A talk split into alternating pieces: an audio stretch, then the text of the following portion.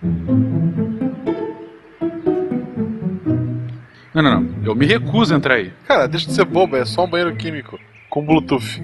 O que é um banheiro químico? Antes era uma máquina que se camuflava de acordo com o local e tal, mas desde que o Werther usou, ela travou como banheiro químico. É, o Werther. E vai funcionar mesmo assim? Porque tem deslocamento do planeta, essas coisas. Claro que vai. Esse banheiro químico viaja no tempo e no espaço. O Pena que projetou. Mas como? A explicação é meio complexa, envolve produtos químicos, partículas de matéria escura, um cosplay da noiva do Kill Bill e esse aplicativo Android. Mas chega de falar, entra aqui. Nossa! Sim, é bem maior por dentro que por fora. Todos dizem isso. Não, não, eu ia reclamar desse cheiro. Ah, mas diz tá aí, cara. Essa não é uma máquina do tempo com cara de banheiro químico. Ela é efetivamente um banheiro químico que viaja no tempo. Eu sei que eu vou me arrepender, mas vamos nessa. Segura aí na pia. Cara, pra onde é que a gente vai? Eu vou evitar que os pais do Tarek se encontrem e depois a gente vai visitar alguns eventos históricos.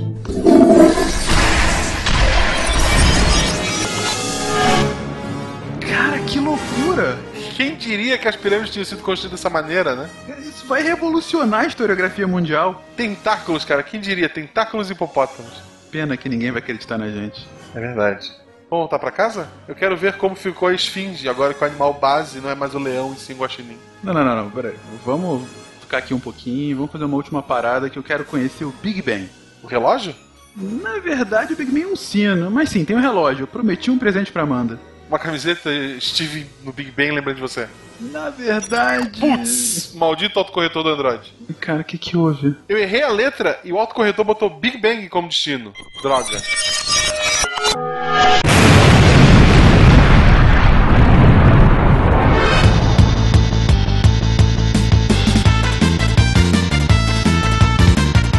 Pessoas, aqui é Fernando Malta, o diretamente de São Paulo e esse programa é Not Safe for Work. Entenderam? Ah, Bang. Enfim, deixa pra lá. Nossa, Cara, isso é muito errado. cara. Muito, muito, muito errado. Desculpa, Dani, me desculpa, Dani. Desculpa. Wala Wala ouvintes, aqui é o Pena de São Paulo e vamos brincar de paradoxos. Muito bonito. Olá, ouvintes! Aqui é a Daniela Madri, Padawan em Astronomia de São Paulo. E saber sobre o Big Bang não vai explodir a sua cabeça, vai expandir a sua cabeça. Olha, Olha, que cara, bonito, gostei. Dani. Dali, Dani. Estou com vergonha da minha frase nesse momento. Na verdade, eu já estava com vergonha antes, mas fiquei mais ainda. Também. Eu também, é ótimo. Salve, salve, amigos da astronomia. Aqui é Sérgio Sacani de São Paulo e a única inflação que a gente entende mais ou menos e gosta é a do Big Bang. Aqui é o Naelton, do Rio de Janeiro, e eu fui consultar num manual muito importante, o Manual do Mochileiro das Galáxias, sobre o universo, e diz aqui que no início o universo foi criado. Isso irritou profundamente muitas pessoas e, no geral, foi encarado como uma péssima ideia. E diretamente do restaurante no fim do universo, que é Marcelo Guaxinim, e viu Deus tudo quanto tinha feito e se arrependeu por não ter pago o extra do montador. Você está ouvindo o SciCast, porque a ciência tem que ser divertida. Acerte o seu aí, eu arredondo o meu aqui. Está valente!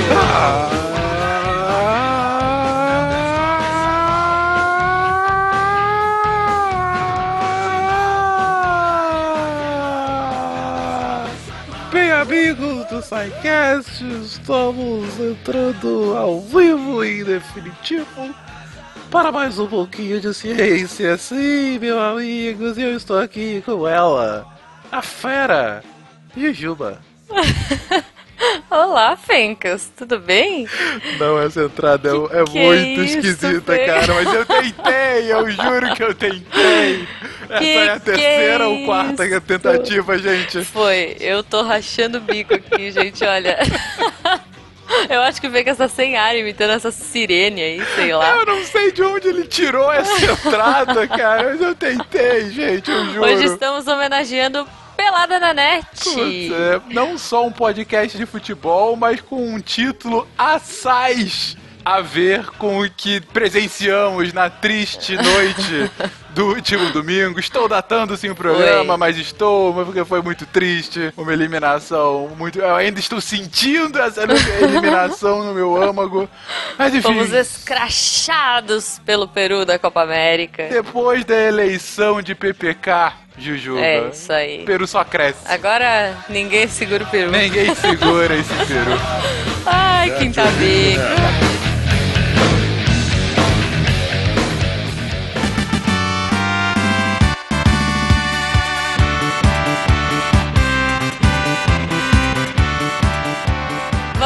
lá. Estamos aqui na abertura do SciCast. Viva! É, E ainda bem não vamos falar de futebol, Não vamos falar vamos. de ciência. Tudo a ver, inclusive, né? Futebol e. Putz, buracos negros, né? Uma coisa Claro. assim.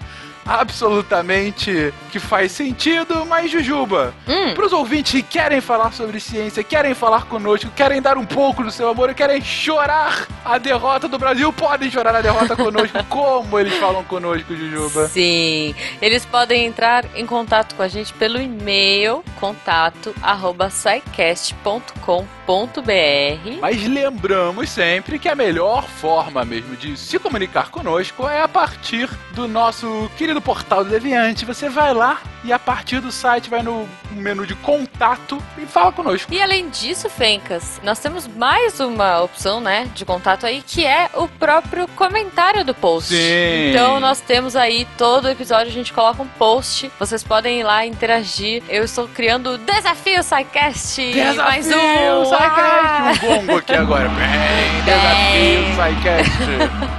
Olha só, eu acho que vocês são muito incríveis. O episódio de hoje é Hard Science, é cabeçudo. Tem Yeah. muito que se discutir. E eu queria muito que vocês participassem mais. Assim, vocês mandam e-mails, é muito divertido, é muito bacana. Só que os e-mails ficam só com a gente, Fencas. A gente lê alguns e-mails lá no final, mas são muito poucos perto dos que a gente recebe. Sim. Então eu quero convidar vocês, ouvintes, a colocarem no post os seus comentários pra gente continuar discutindo. Toda a equipe do Deviante tá lá, tanto os nossos participantes do SciCast quanto os redatores também, e pessoas de fora, e pessoas que manjam, e pessoas que não manjam e têm curiosidade, tipo eu. Então eu queria muito agitar um pouco essa nossa rede social aí, por que não, né, Fencas? Sim. E, poxa, conversar mais, interagir mais com vocês, eu acho que mais legal do que ler o e-mail no final. É claro que a gente adora ler o e-mail de vocês, eu adoro a maluquice do Tarek com o Guacha no final. A gente é um caso à parte, a gente sempre cria um podcast à parte lá. Mas assim, eu quero muito conversar com vocês ali na hora, falar do tema. E, gente, quando a Juba fala interagir com vocês, é porque, de fato, vocês forem ler os comentários, a gente sempre comenta. Sim. A nossa equipe, nossa gigantesca equipe, é, tá sempre lá. Sejam as pessoas que participam do cast, sejam outras que ouviram e querem comentar, seja o Werther elogiando a beleza do Guacha, que é algo muito comum nos comentários também. Mas assim, Sim. a gente tá lá pra ouvir vocês, pra interagir, pra responder, pra de fato continuar o cast nos comentários. E- E, Sim. uma coisa que o Jurandir Filho sempre fala e, e que eu concordo inteiramente é os e-mails são muito legais até quando a gente consegue ler no final. Agora os comentários ficam lá pra posteridade. Ficam lá pra uma pessoa que for ouvir esse programa daqui a um ano, dois anos, continuar vendo como é que foi a repercussão do programa pros ouvintes, como é que de fato houve essa conversa posterior. Então, por favor, vocês que curtiram, vocês que querem continuar o episódio por outros meios, vocês querem ouvir mais sobre aquilo, debater mais sobre isso, vai lá no comentário, conversa conosco, que enfim, a gente adora quando tem comentário. Sim. Todo dia eu tô lá checando pra ver se tem alguma coisa nova, pra poder estar mais com vocês. Gente, a gente ama vocês. A gente Sim, ama muito, vocês. muito, muito, muito. E lembrando, você falou aí pro episódio continuar existindo, eu só queria puxar um, um tema aí pro SciCast continuar existindo, gente. Estamos em tempos de crise, a gente sabe que é difícil pra todo mundo. Não vou me prolongar aqui, mas assim, é essencial. Se vocês puderem, é óbvio, a gente nunca vai pedir aqui nada além do que vocês possam nos ajudar, seja divulgando, seja espalhando aí a nossa maluquice, mas se você puder ajudar pelo PagSeguro ou pelo Patreon, a gente vai pôr os links aí no post. Já agradecemos de antemão, porque é uma equipe muito grande. É um trabalho é muito muito grande. trabalho. Sim, é. Mas com certeza a ajuda de vocês é fundamental pra gente pagar servidor, pra gente pagar tudo. Lembrando que, não sei quem acompanhou, há uns 3, 4 programas atrás a gente teve um problema no servidor, porque tava com muito download. O Sim. servidor não tava mais aguentando É uma alegria e uma tristeza. Exatamente. é um problema bom, porque assim, é bom porque é ótimo, tá aumentando o número de ouvintes, isso é fantástico, enfim. Mas é um problema porque isso é caro para cacete. Então, assim, Sim, a gente tem que pagar sim. isso de alguma forma. O SciCast é algo basicamente voluntário. A gente tá aqui pelo amor da divulgação da ciência, só que tem alguns custos envolvidos. e esses custos estruturais, para que a gente continue estando aqui todo dia, eles são pagos basicamente por duas fontes. Uma são os anúncios, que volta e meia estão aqui, vocês sabem. Justamente essa é a sessão que a gente fala dos anúncios. Mas outro, de maior estabilidade, é o que nos dá maior segurança, é justamente o patronato. E, gente, aí um relato pessoal. Desde que começou o patronato do SciCast, eu apoio, apoio, enfim, religiosamente todo mês. E eu digo mais, desde que eu entrei no SciCast, eu continuo apoiando. Não é porque eu tô aqui doando meu tempo, falando aqui com vocês, porque pra mim isso é uma alegria, é um prazer, que eu não continue acreditando no trabalho. Tô lá, continuo como patrono. Vocês podem ver na lista de patrono todo mês que vai lá, tá lá meu nome. E assim, eu não tô falando que assim, ah, nossa, como ele é legal. Não, é só que assim, é um projeto que tem que, de alguma forma, continuar. É um projeto muito importante, gente. A gente tá falando com mais de 300 mil pessoas por semana sobre pontos fantásticos da ciência, das mais diversas áreas da ciência. É que nem aquela conta, né, que o Azagal faz. Pô, se cada ouvinte desse um real. Exatamente. exatamente. A gente tinha três Milhões! semanais aí. Milhões, não é. Não, realmente, é, é claro que é uma conta irreal, não é todo mundo que consegue é, bancar. A gente sabe que tem muito estudante duro, tem gente que tá com condições ruins, tem gente que por algum motivo não consegue. A gente entende todas essas situações. Mas se você é um ouvinte que consegue o fazer, por favor, vá em frente. A gente realmente precisa da sua ajuda. Não é mendicância ou coisa assim. É de fato para manter um projeto tão legal quanto esse vivo. Basicamente isso. É isso aí. E se você puder, pelo menos, divulgar o SciCast pra alguém, a gente já agradece também muito, muito, muito. Lembrando a última coisinha só, outra forma de ajudar a gente é comprando os produtos lá na loja, loja.scicast.com.br. Ajudem a gente, É vamos continuar tornando a ciência cada vez mais divertida. Ou seja, Ou seja, nos ame nos comentários,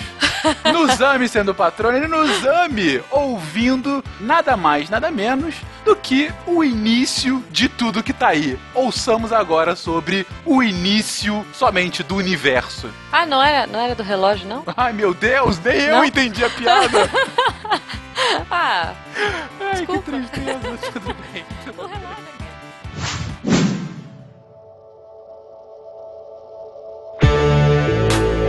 Falar de astronomia, do Big Bang, é, como diria Douglas Adams, algo sobre a vida, o universo e tudo mais. Ou, nas palavras de Stephen Hawking, então, vamos falar sobre tudo? É comumente aceita a premissa de que a história, como ciência, começa com a escrita. Mas por que estamos falando em história? Não era astronomia? Ok.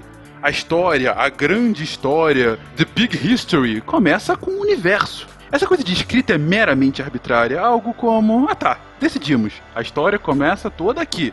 Sério? Sim, mas vamos começar mais humildes. Vamos ver, com a criação do tempo, e claro, do espaço. Tá sossegado assim, tá fácil. A partir de um inimaginavelmente pequeno pontinho, o universo imenso nasce e se expande, mais rápido que o Flash e infla, tipo Bruce Banner, até virar um mega Hulk. Mas como assim? Isso e muito mais a gente vai saber mais adiante, nesse instigante cast sobre um pouquinho de tudo.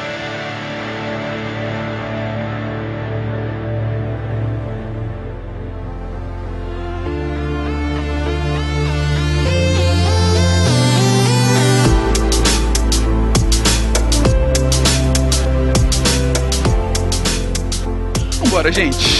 Antes de começar a própria pauta, inicia aqui com um vídeo de nada mais nada menos do que Ciro Gomes. Vocês chegaram a ver esse vídeo? Meu Deus Não. do céu, que random. Ah, Pois eu é. já sei, é o de astrofísica. Exatamente, é tão aleatório como citar o Ciro Gomes num cast de astrologia, de astrofísica, de cosmologia, De astrologia, não. de astrologia, por que não? Astrologia. Por favor. Eu tô indo embora já, tá? Tchau. Mas é, mais do que aleatório citar isso, foi o próprio. Durante uma palestra, aparentemente, ele é interpelado por uma ouvinte que fazia ciências políticas e fazia astrofísica em Harvard. E aí, quando ele ouve, ele fala: astrofísica? Nossa, que diferente uma coisa da outra, astrofísica e ciência política. E aí ele começa a falar: Eu ando muito estudando astrofísica. Você é adepta da ideia do multiverso? E aí ela fica meio sem saber o que falar. Eu inicio com a pergunta dele, que eu achei no mínimo interessante. Não imaginei que eu ia achar interessante isso vindo do Ciro Gomes, mas tudo bem.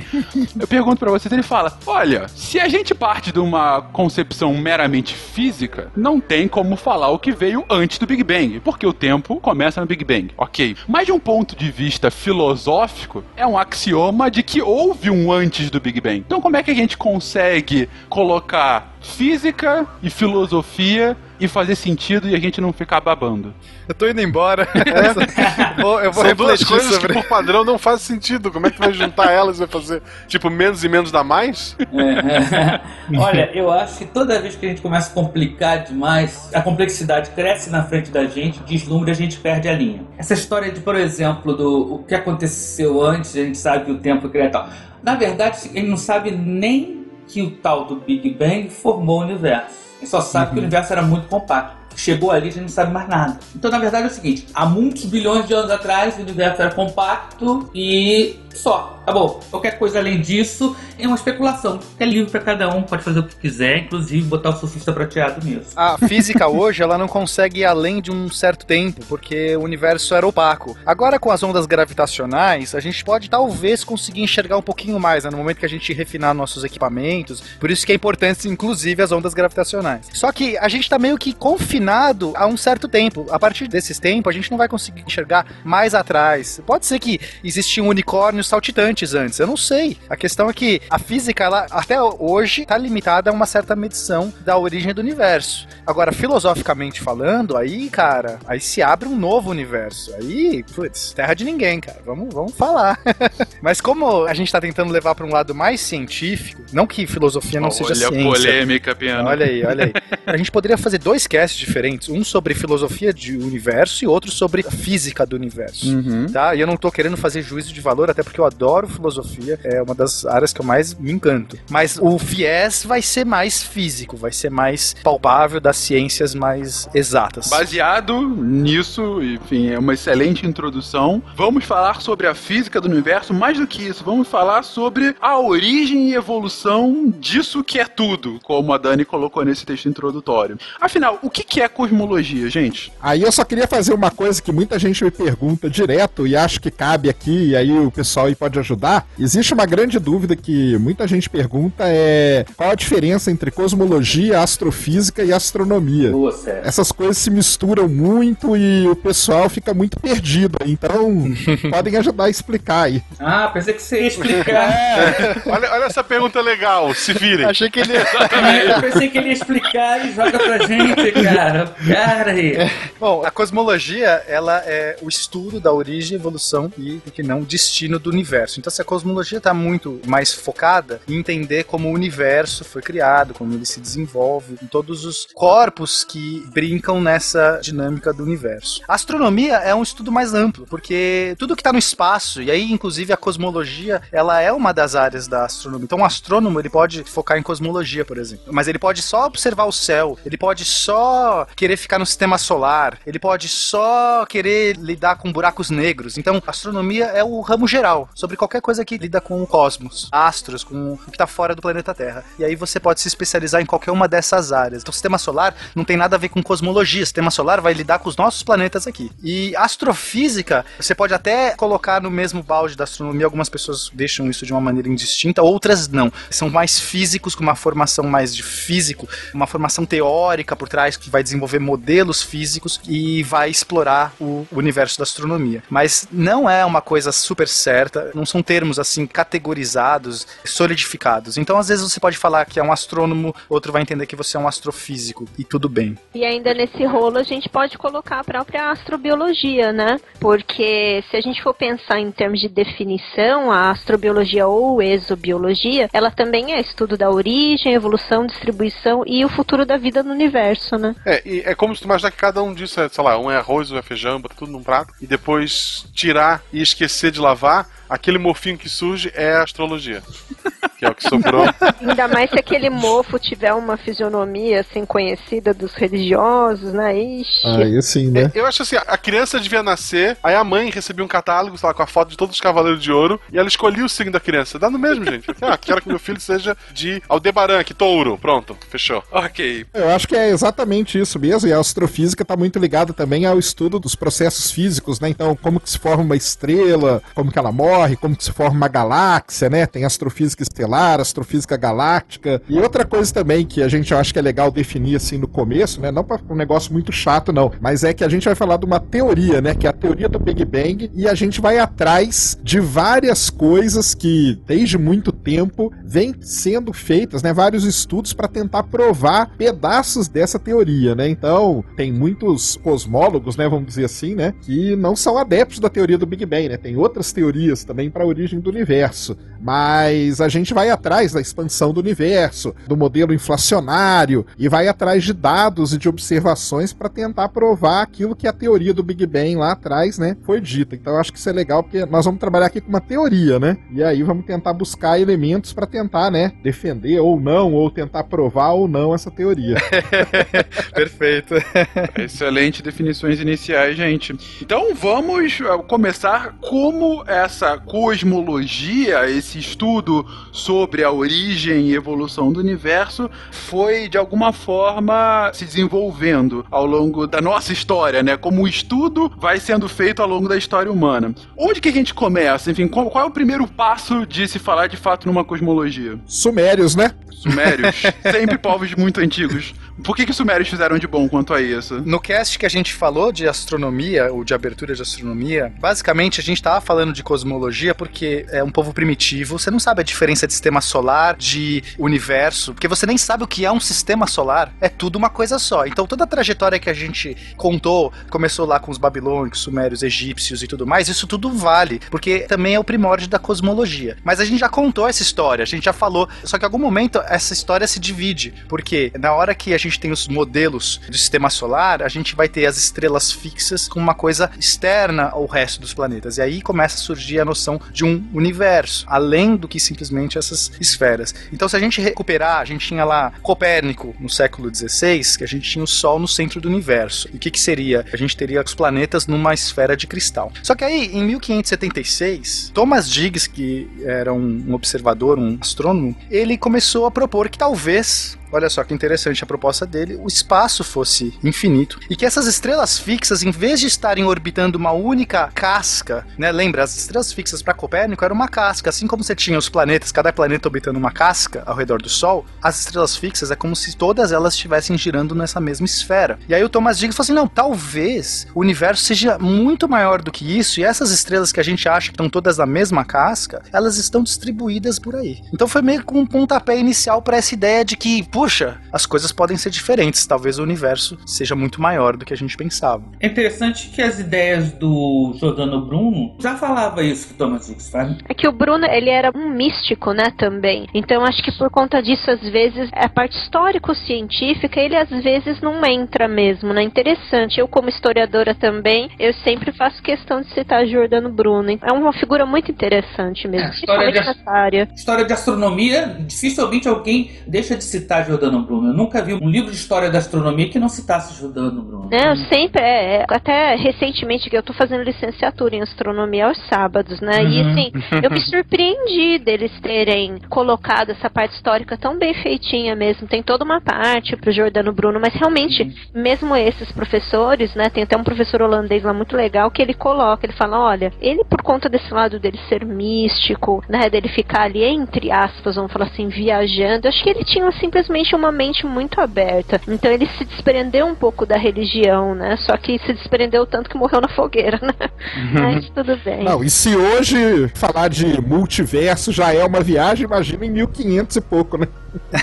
Nossa, conce- e era muito a pegada dele mesmo, né, Sakane? Ele não conseguia conceber que o nosso mundo era o único. Ele achava que talvez existissem outros universos, né? Muito louco mesmo. E ainda dizia que existia vida. Ele É, falava também. exatamente. Foi aí, acho que condenaram mesmo, porque a vida, né, Deus criou e tal. Ele, ele era o herege completo, né? Não dava pra salvar em É lugar o nenhum. pacote do herege, José. Ele levou já nasceu tudo, né? pra fogueira. Mas o ponto tanto do Diggs quanto do Bruno que vocês estão colocando é que eles fogem da lógica anterior de estrelas fixas e começam a pensar de que o espaço seria infinito. Mas qual é a, a grande nova fronteira que eles estão passando a partir desse pensamento? Agora nenhuma, sem infinito. Bom ponto. Mas Então- ainda não se acha que as estrelas se mexem. Ainda se acha que elas são fixas.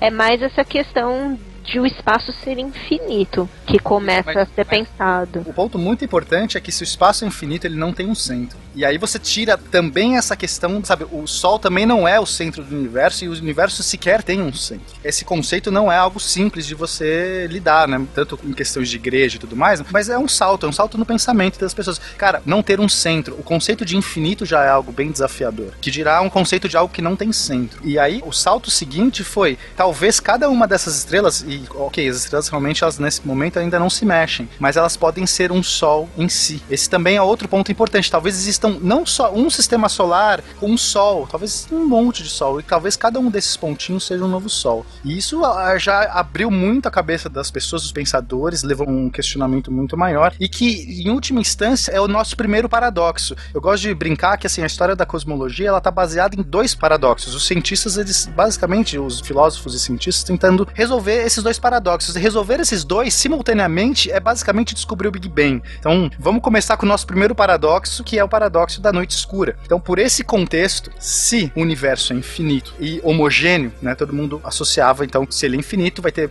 infinitas estrelas, né? Não vai ter algum momento que não tem mais estrelas. Em qualquer lugar que você olhe, seu olho vai bater numa estrela, concorda? Se tem infinitas estrelas, e se toda estrela tá lá emitindo luz, por que à noite o céu é escuro? Deveria ser claro, talvez. Entendem? Ó, cerne do paradoxo. Se tem infinitas estrelas, por menores que elas sejam, ainda assim são infinitas. E ainda assim elas vão estar permeando todo esse espaço. Então o céu deveria ser claro, de noite, não escuro, mas o céu é escuro. Então esse foi o primeiro ponto. Aí o Kepler já vai falar o quê? Esse vai ser talvez um argumento de que o universo não seja infinito. Então lembra, o Kepler foi um dos maiores aí nomes da astronomia, com as suas leis de Kepler e tudo mais, mas ele se deparou com esse paradoxo, ele gastou muito tempo, inclusive ele escreveu uma carta, o Dissertatio cum nuncio sidereal, traduzido seria Conversas com o Mensageiro Estrelado, em resposta ao livro do Galileu, que era o Siderius Nuncius. O Galileu colocou várias das suas observações, contou o número de estrelas, né? Ele falou assim, tem mais de 10 mil estrelas no céu. E o Kepler usou essa ponto como argumento para o céu não ser infinito, justamente por isso. Senão a noite seria clara, né? Por mais que tenham 10 mil estrelas ou mais, ainda assim a noite deveria ser clara.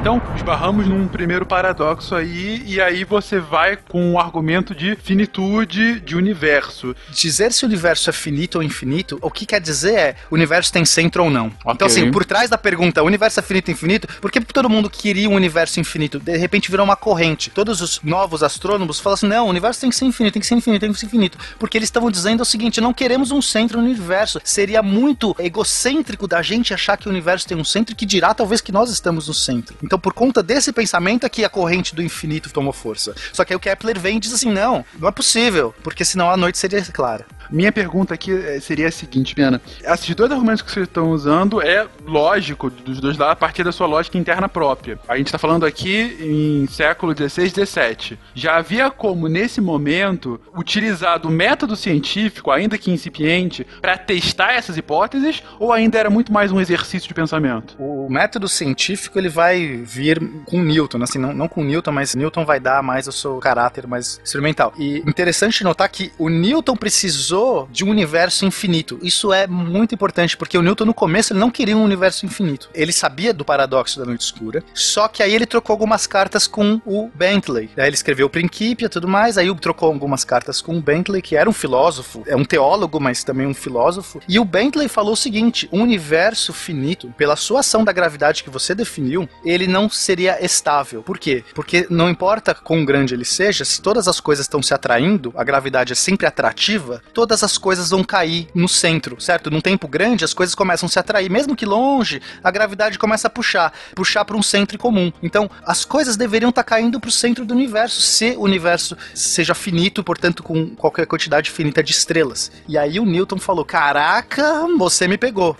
Essa coleção de cartas do Bentley com o Newton é muito legal. Eles, tipo, trocaram várias, assim, e é legal porque era uma discussão em alto nível. E o Newton se rendeu. Ele falou: Cara, temos que ter um universo infinito, não apenas infinito, mas com estrelas uniformemente distribuídas. Uhum. Essa ideia de homogêneo. Por quê? Porque se você tem infinitas estrelas, todo ponto do universo está sendo puxado por todos os lugares. Você entende? Uhum. Né? Não vai ter para onde cair, visto que você tem um universo infinito. Então, o que mantém as estrelas fixas paradas, e ele sabia que o universo estava estável, ele olhava para o universo, as coisas não pareciam estar instáveis, ele não via as estrelas se movendo. Então, para ele, tinha que ser um universo infinito e homogêneo, certo? Uhum. Aqui Oi. ele ainda se entende como um modelo harmônico. Você que viu essas correspondências e tal, você acha que o Newton ainda entendia, ele não pensava naquela questão de caos, de que primeiro alguma coisa tem que ser caótica para depois se ordenar, ele ainda estava na pegada do universo harmônico, você acha? Que ainda tinha essa coisa do ideal de harmonia, né? Não, o ideal de harmonia, isso é perene na obra de Newton, porque a gente tenta cientificar muito ou racionalizar muito, mas Newton era um alquímico, ele era um teólogo também, ele estava muito dialogando com questão divina. No final, ele vai cada vez sendo mais pragmático, né? Ele tenta provar Deus e não consegue, mas tem um momento que Newton chega em Deus, que é bem esse ponto. O que acontece? O Bentley vai lá de novo e dá um, responde pro Newton, fala assim, pô, legal, então universo infinito lá lá. Mas Newton, dá uma olhadinha. Não seria muito impossível, mesmo com esse universo infinito e homogêneo, que as coisas se mantivessem no lugar? Porque qualquer desvio que alguma estrela tiver um pouquinho para a direita, um pouquinho para a esquerda, a gravidade vai começar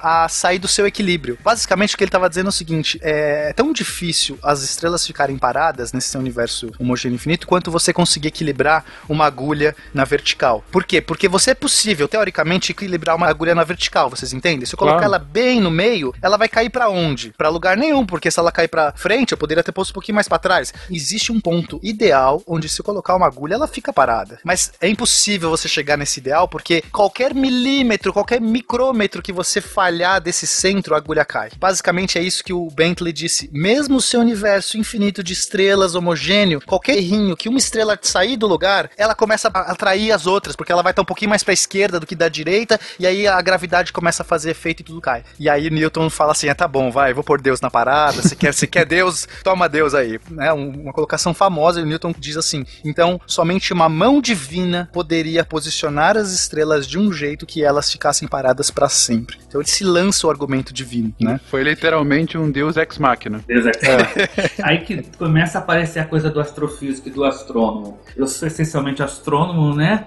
E a astronomia é uma ciência essencialmente de observação, né? E nessa época, o equipamento que se tinha para observar as estrelas era muito pouco. Então, isso tudo que a gente está falando é muito teoria, muita especulação, muita filosofia. Mesmo depois da invenção do telescópio, ninguém tinha noção ainda do que, que era uma galáxia, que é o próximo passo da gente que a gente vai avançar. Né? Então, quer dizer, a discussão por que, que ela não avançava? Né? Porque ela carecia do instrumental que mais tarde vai poder dar origem ao que a gente chama hoje de cosmologia. De certa maneira, a gente está falando de uma cosmologia que não mudou muito, apesar da invenção do telescópio desde lá dos sumérios que a gente falou, né? Porque a visão que se tinha do universo, mesmo com o telescópio, não permitia você ter noção do que, que realmente tinha lá fora, do que, que realmente é a gravidade atuando num corpo à distância. Então essas coisas é muito teórico, né? Essa conversa é muito bacana, muito legal mas ela vai ser submetida à prova de fogo um tempo depois. Tanto que a gente vai poder chegar finalmente na da teoria do Big Bang. Se a gente está contando uma história da cosmologia, né? E até agora ninguém falou no Big Bang, né? Mas ele só vai fazer sentido após essa introdução. Por exemplo, você, naquela época você tinha o telescópio, mas você não tinha fotografia. Você tinha telescópio, não tinha espectroscopia. Você não tinha fotometria. Só tinha gente olhando, desenhando, imaginando e descrevendo. sem ter noção de quase nada.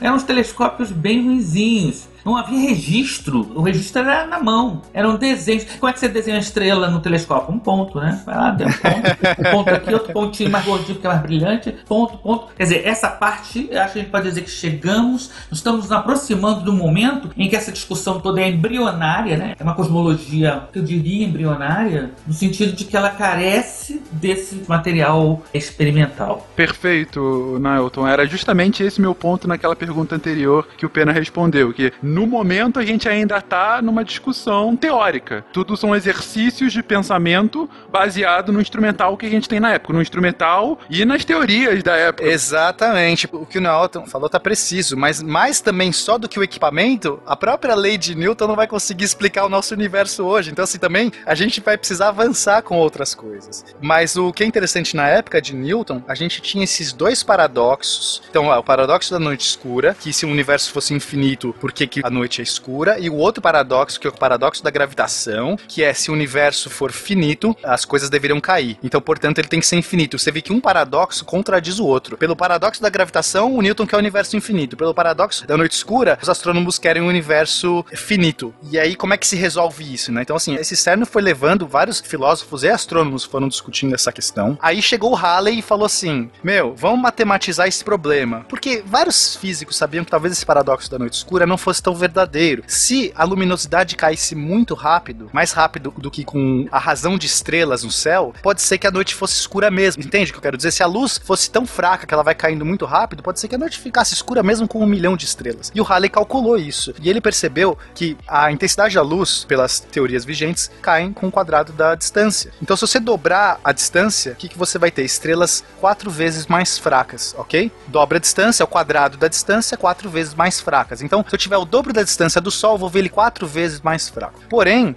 a densidade de estrelas, se o universo é homogêneo e ninguém queria abrir mão da homogeneidade do universo, ela vai colocar estrelas, quando você dobra a distância, você vai ter quatro vezes mais estrelas. Então são quatro vezes mais fracos, só que quatro vezes mais. Portanto, a luminosidade é a mesma. O que o Halley estava criando eram as cascas de Halley. Qualquer casca que você vai se afastando do centro contribui com a mesma luminosidade. Então, sim, no universo infinito, ele teria que ser luminoso. Quando ele chegou nessa conclusão, o que, que ele falou? Ele falou que nossos olhos, ele usou o argumento da nosso olho. Nosso olho não é capaz de enxergar uma luz tão fraca. A analogia é a seguinte: a gente está numa floresta. Qualquer lugar que você olha para uma floresta, você vê árvore. Você não vê o final da floresta, se for uma floresta longa. Então deveria ser assim com estrelas, tudo bem? E o que o Halley estava dizendo é como se a gente estivesse olhando uma floresta com óculos escuro. As árvores que estão muito distantes, a luz que está chegando delas está muito fraca, então a gente não está vendo, pode ser escuro. Esse foi a, a solução do Halley. Mas todo mundo sabia que essa solução não era boa. O universo ainda tinha que ser muito mais luminoso, mesmo se você falasse que nosso olho não está vendo essa luminosidade, porque todas as camadas contribuem com a mesma luminosidade. Foi só tipo, ah, tá, sei lá, eu tenho que falar alguma coisa aqui, eu te falar qualquer coisa. Depois disso, a gente tem o Jean-Philippe Loyd de Chessot, que é um outro astrônomo, ele calculou que se você tivesse 3, 4 trilhões de anos-luz de tamanho universo, olha só o tamanho disso, né? Você já tinha a unidade anos-luz no século XVIII? Não, não, não, não. Tô convertendo para nossas unidades. Eles não faziam ideia que era o ano-luz naquela época. As carroças eram mais simples. Mas o que ele estava dizendo é o seguinte: você não precisa nem de um universo infinito. Ele calculou qual a finitude necessária para a noite ser clara. Né? Então assim, isso já começa a dar medo nas pessoas. A gente está realmente falando de um paradoxo que estava assombrando muitos desses caras. Aí a teoria de Chessot já é outra. O que, que ele fala? Já sei. A gente não está vendo essas estrelas porque tem algum material no meio interestelar que absorve essa luz. Basicamente como se a gente estivesse numa floresta com névoa. Olha que bonito, cara. Você tá na floresta com névoa, você não vê o final dela. Uma hora você só vê névoa. E essa névoa seria negra, né? Ele chamou isso de éter. seria uma boa, seria um bom nome, né? Não chegou a nomear. Só que alguns astrônomos, como o William Herschel e o Charles Messier, eles estavam conseguindo as primeiras medições mais precisas do espaço e catalogaram as primeiras nebulosas. Então eles notaram que o espaço não era tão homogêneo, a gente tinha regiões no espaço com uma densidade diferente, um brilho diferente, e eram as nebulosas. Então, poxa, pode ser que essas nebulosas estão absorvendo essa energia das estrelas de fundo. Era um jeito de resolver. Mas o próprio filho do Herschel, do William Herschel, John Herschel, calculou e falou que não, mesmo se a nebulosa absorvesse luz, depois de um tempo ela começaria a irradiar, porque é uma propriedade dos corpos da termodinâmica, basicamente. Então, se você tem calor, você vai esquentando até o momento que você começa a irradiar. Então, dado um tempo suficiente, o universo continuaria brilhando. Então, não resolveu essa questão. Aí a gente tem o Kant, que olha, Kant é um filósofo né, da maior qualidade. Eu vou te falar que ler Kant é uma experiência Chata onírica. É, cha- é chato, mas, cara, vou te falar que é uma parada que te dá nó na cabeça. Sim, justamente. Daí fica chato pra cacete. Eu acho legal. não. Só uma coisa que eu acho que podia falar aqui, porque o Naelton tava falando, né, que a gente tinha uma limitação muito grande, né? A gente não tinha como tirar foto, nada disso. E o Messier, né, e o Herschel foram um dos primeiros a construir os catálogos de objetos nebulosos, que muitos deles depois a gente veio descobrir que na verdade eram galáxias, mas é que ele não tinha resolução para isso. E tem tudo isso dele, eu tenho até um livro aqui que é muito legal, que chama o Atlas dos Objetos Messier, né, do Messier. E tem os desenhos que ele fazia. Então ele era um cara que começou a fazer os desenhos desses objetos aí, começar a registrar tudo isso. Exatamente. Essa ideia de galáxia que você está falando, sacana, veio justamente com Kant. O Kant teorizou de que talvez as estrelas não se distribuíssem uniformemente pelo céu. Até porque, assim, sabia que tinha mais estrela numa faixa do céu do que outra. É só olhar, né? Exato, é que às vezes as pessoas hoje em dia nem sabem o que é céu, né? Ninguém mais tem tempo de olhar pro céu. Mas quando você olha pro céu, numa cidade clara, sem a poluição e tudo mais, você vai ver que tem uma faixa no céu, tem mais estrelas. A pergunta é por que essa faixa tem mais estrelas? Aí o Kant chegou, que eu achei formidável, foi que existem aglomerados de estrelas. Seriam, por exemplo, as nebulosas lá do William e tudo mais. Então, nós talvez estamos num aglomerado de estrelas, explicaria por que tem uma faixa no céu com mais estrelas, porque estamos no meio de um aglomerado. Mas quando você olha algumas estrelas, essas nebulosas em detalhe, pode ser que cada uma delas seja um outro aglomerado. Então surge finalmente essa ideia de galáxia, né? É, não, o catálogo dele é sensacional, porque você pega a M31, por exemplo, é a galáxia de Andrômeda, e você pega a M1, que é a nebulosa lá do Caranguejo, e no meio dos M's todos dele são 101 objetos que ele catalogou. O catálogo dele começa no M1 e vai até o M101. Pessoal, até um parênteses aqui, não tem nada a ver com o tema, mas que é legal, astrônomos amadores, eles fazem a noite da caçada desses objetos. É você tentar registrar todos os objetos numa noite só de observação. É legal pra caramba isso. É. E no meio desses objetos aí você tem aglomerados estelares, você tem nebulosas, você tem galáxias. Agora, voltando ali o que o Naelton falou, né? O problema todo é que a gente estava limitado, digamos, na tecnologia da época. A gente não tinha uma resolução tão grande. Depois, com o tempo, isso veio melhorar, né? Teve uma grande discussão que posterior a isso, quando começa-se a identificar essas galáxias, justamente chamadas galáxias espiraladas, né, redemoinhos e tal, e aquela ideia de que eram universos ilha, ou seja, alguns discutiam, que perguntavam se aquilo faz parte da nossa galáxia ou aquilo é outra galáxia que eu estou vendo longe. Essa discussão foi muito importante para a cosmologia e para a questão do Big Bang, porque foi a partir dali, dessa discussão que foi famosa, teve dois grandes astrônomos que se degladiaram praticamente em relação a isso, né? Que foi o Weber dos Curtis e o Howard Shapley. Isso foi mais ou menos na década de 1920 alguma coisa, né? Começaram já a fotografar e ninguém tinha ainda determinadas medidas de distância, que vai ser o próximo passo que a gente vai falar aí agora, né? Uma outra figura importante da cosmologia que é o Hubble. Mas já começava a se ver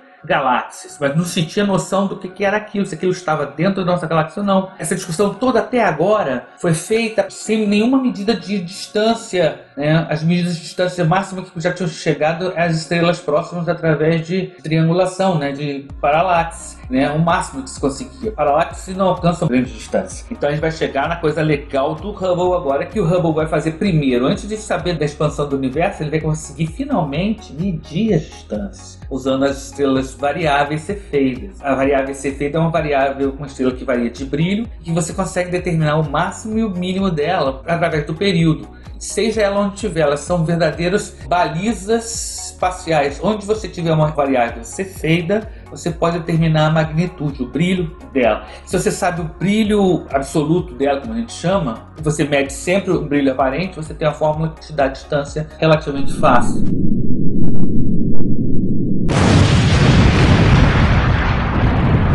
Foi um bom ponto você colocar mais uma vez a questão do ferramental à época. E de fato, eu imagino a dificuldade de se chegar a uma discussão sobre galáxias separadas em si sem ter muita noção de mensuração de distância, né? Não, eu acho até bom fazer esses jumps aí de cronologia, senão a gente acaba, né, como historiador, a gente acaba caindo em certos anacronismos, né? Porque os termos que a gente usa, por exemplo, quando a gente fala em termodinâmica, que nem agora há pouco a gente estava falando, um pouco mais de cuidado. Então, assim, a gente trazendo para provas, vamos dizer assim, para as evidências observacionais mesmo do Big Bang, como o Naelton estava colocando, eu acho que faz com que o ouvinte entenda melhor. Porque senão realmente fica muito teórico, vai. É, não, eu acho que o exercício mesmo todo é a gente falar de uma coisa tão passada, tentar se colocar na cabeça desse pessoal, a gente sabendo tudo que a gente já sabe hoje, né? Que é quase nada também, mas. É muito difícil mesmo, um grande exercício mesmo, né? De historiador faz muito isso, mas eu te garanto, é muito difícil. Então vamos voltar para lá de novo. Pena, um ponto que você explicou agora foi o Kant que deu toda a ideia sobre as galáxias. Mas se você pega a lógica das galáxias e ainda que o universo seja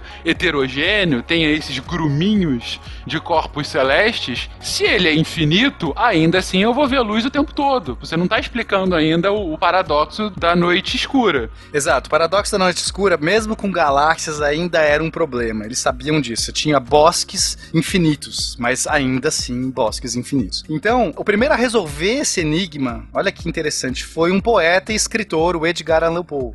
Super conhecido aí dos contos macabros, os contos fantásticos fantásticos. Cara, esse cara, ele é demais. Ele disse: o céu é escuro porque a luz das estrelas demora um tempo para chegar até nós. Então, o que ele estava dizendo é, cara, pode ser que a luz demore para chegar até nós. Mesmo que o céu seja infinito, pode ser que a luz ainda não chegou até nós porque ela leva um tempo, cara. Isso foi realmente demais. Claro que isso tem um outro probleminha, tá? Isso quer dizer que o universo talvez agora ele não seja perene, ele não seja infinito no tempo, porque se ele for infinito no tempo, a luz já chegou até nós. Mas dá uma nova dimensão, não importa. Ele rompe a dimensão. E quem vai resolver de vez esse paradoxo é o Lord Kelvin em 1901, então nas portas do século 20. O século 20 ele vai ser tão curioso que ele vai mudar tudo, né? Toda a física moderna vai vir do século 20 e no final do século 19 todo mundo achou que estava tudo resolvido. Um dos problemas era esse, o Kelvin resolve em 1901 de uma maneira elegante, então ele pega a ideia lá do Edgar Allan Poe e fala assim: a luz demora para chegar até nós. Só que as estrelas não emitem luz para sempre. Esse ponto é fundamental. Então basicamente ele está dizendo o seguinte: as estrelas brilham, radiam por um certo tempo, que dura por ordem de 10 bilhões de anos, tá? Ele não tinha exatamente esses números, mas eu já vou usar esses números agora para que a gente entenda o paradoxo resolvido modernamente, mas ele não estava usando esses termos. Mas as estrelas duram por volta de 10 bilhões de anos. Só que quando você tem uma distância, sei lá, de um trilhão, mesmo que o universo seja infinito, hein? Não estamos falando do universo como a gente entende hoje. No modelo de Newton, do universo infinito com infinitas estrelas, você tem uma estrela a um trilhão de anos, luz de distância. Então, essa luz dessa estrela vai levar um trilhão de anos para chegar até a gente. No meio do caminho, você tinha uma outra estrela ali no meio, só que essa estrela morreu em um trilhão de anos, já morreu. Então, quando a luz daquela estrela lá atrás chegar até a gente, vai ter um monte de estrelas mortas no meio do caminho que não estão mais brilhando. Então, o que você tem que somar é a quantidade de estrelas que estão brilhando, cuja luz chega simultaneamente a gente. Só que existe uma taxa de nascimento e morte de estrelas, que não é uma taxa que tem um, um ritmo por si só, depende da dinâmica do universo. E quando você joga essa explicação, quando você entende que a luz demora um tempo para chegar até a gente, as estrelas não são perenes, elas levam um tempo para nascer e morrer, você resolve o paradoxo. Então, pode até ter infinitas estrelas, mas se a gente tivesse numa floresta, é como se a gente olhasse a floresta distante e as árvores estão mais jovens, Uhum. porque a gente tá vendo a luz que vai vir do passado. Então, vai ter buracos nessas árvores, porque tem árvores que não nasceram ainda. Os buracos vão ser dos vácuos das árvores que nunca nasceram. É isso. Ou seja, por mais que a gente tenha um universo infinito num ponto de vista espacial, ele não poderia ser infinito do ponto de vista temporal. Mesmo temporal poderia ser agora. Mesmo temporal podia, porque você poderia ter estrelas que morrem, então esquece que eu disse. As estrelas morrem nesse tempo. Ok, Esse, pro, é. pro Alan Poe ainda não, mas pro Kelvin ele resolve e coloca essa parada da morte. E aí, assim, ele calculou isso, a taxa exata que as estrelas têm que morrer, pra que mesmo o universo perene e infinito não tenha. E ele descobriu que era bem razoável com os dados observáveis. E assim, você não tinha que assumir nada muito extrapolando. E aí, pronto, resolveu. Então, assim, novamente, no início do século XX, toda a física estava resolvida. Olha que bonito, né? Tipo, parecia que tava todo mundo feliz. Não, porque o paradoxo da gravidade ainda tinha. Então, assim, por mais que o paradoxo da noite escura resolveu, tecnicamente, porque agora a gente tá assumindo um universo que a luz tem um tempo para percorrer, as estrelas têm um tempo para viver, mas ainda assim a gravidade nesse universo infinito, ela vai atrair todos os pontos pro meio. Você precisa da mão divina de Newton para colocar as estrelas no lugar. Mas eu aposto que ainda tinha uma comunidade no Orkut de Eu Amo o Éter. Ainda rolava. Não, o éter era super forte nessa época. Em vários níveis ele era forte, né? Mas o, o éter não influenciava esses paradoxos, porque esse éter era o éter luminoso que estava nessa época. Era o éter que a luz usava para se propagar e não era um éter tangível, era intangível. E assim chegamos finalmente na astronomia moderna, com novos aparatos que a gente vai ver, e com novas teorias. A primeira teoria a jogar tudo fora e sacanear todo mundo foi a teoria da relatividade. em 1905 a teoria da relatividade especial, mas em 1915, que é o que importa para astrologia, a astrologia, que importa para Olha só. Olha, olha o erro, hein? Saindo, falha, hein? Agora, valeu, conhecer vocês. Descobrimos que Einstein era de leão, é isso, né? Era, essa era de leão. Que cara. explica aquele cabelo, né? Era uma juba. Não, essa. Juba. Olha que gato.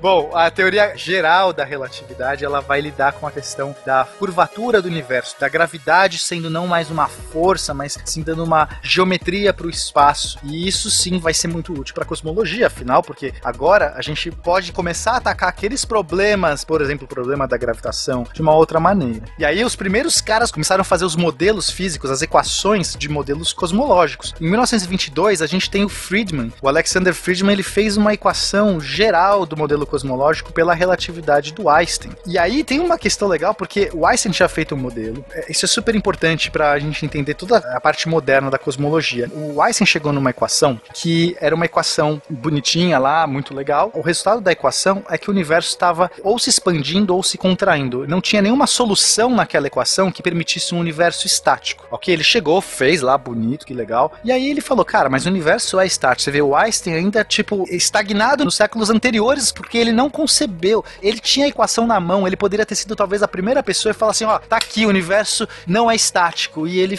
se rendeu, ele adicionou um termo que hoje é chamado de constante cosmológica, ou lambda, a letra grega lambda a gente usa, e esse termo é totalmente explicado, sabe, não é que ele forjou a equação, ah, eu vou pôr uma coisa assim. Quando você integra algumas coisas, você pode adicionar uma constante, tá? Na matemática, quando você realiza uma integral, você pode ter uma constante. Ele pôs uma constante. Essa constante não tem talvez nenhum significado físico, assim, não sabia o que significava, mas ele pôs essa constante, teria um efeito como uma força antigravitacional que manteria o universo estático. A gravidade das coisas, por causa do paradoxo da gravidade, queria que as coisas colapsassem, então elas tinham que estar em movimento. E esse foi o termo que o Einstein colocou. Ele foi honesto, ele falou: olha, gente, isso aqui é um termo ad hoc que eu estou colocando, porque eu acho que o universo não pode ser estático. Ele estava se baseando no princípio de Mach. Eu não quero entrar muito nessa questão filosófica pra gente não sair. Ele achava que não podia, as forças inerciais não podiam existir num universo vazio, tá? Eu não quero entrar nessa seara porque vai ser outra coisa. Mas não era simplesmente, ah, eu quero que o universo seja estático da minha cabeça, é isso que eu tenho. Não, ele estava usando um conceito que ele acreditava muito fortemente. Depois ele vai negar esse conceito. E ele arrumou muita confusão nessa época, né? Tanto com o Friedman como com o Lamatre depois também, né? Todo mundo começou a desafiar aí as teorias do Einstein, né? O primeiro, o Pena falou, né? Que era o físico Alexander Friedman, né? Que era soviético. Então, imagina isso aí naquela época, né? Hoje é da confusão, né?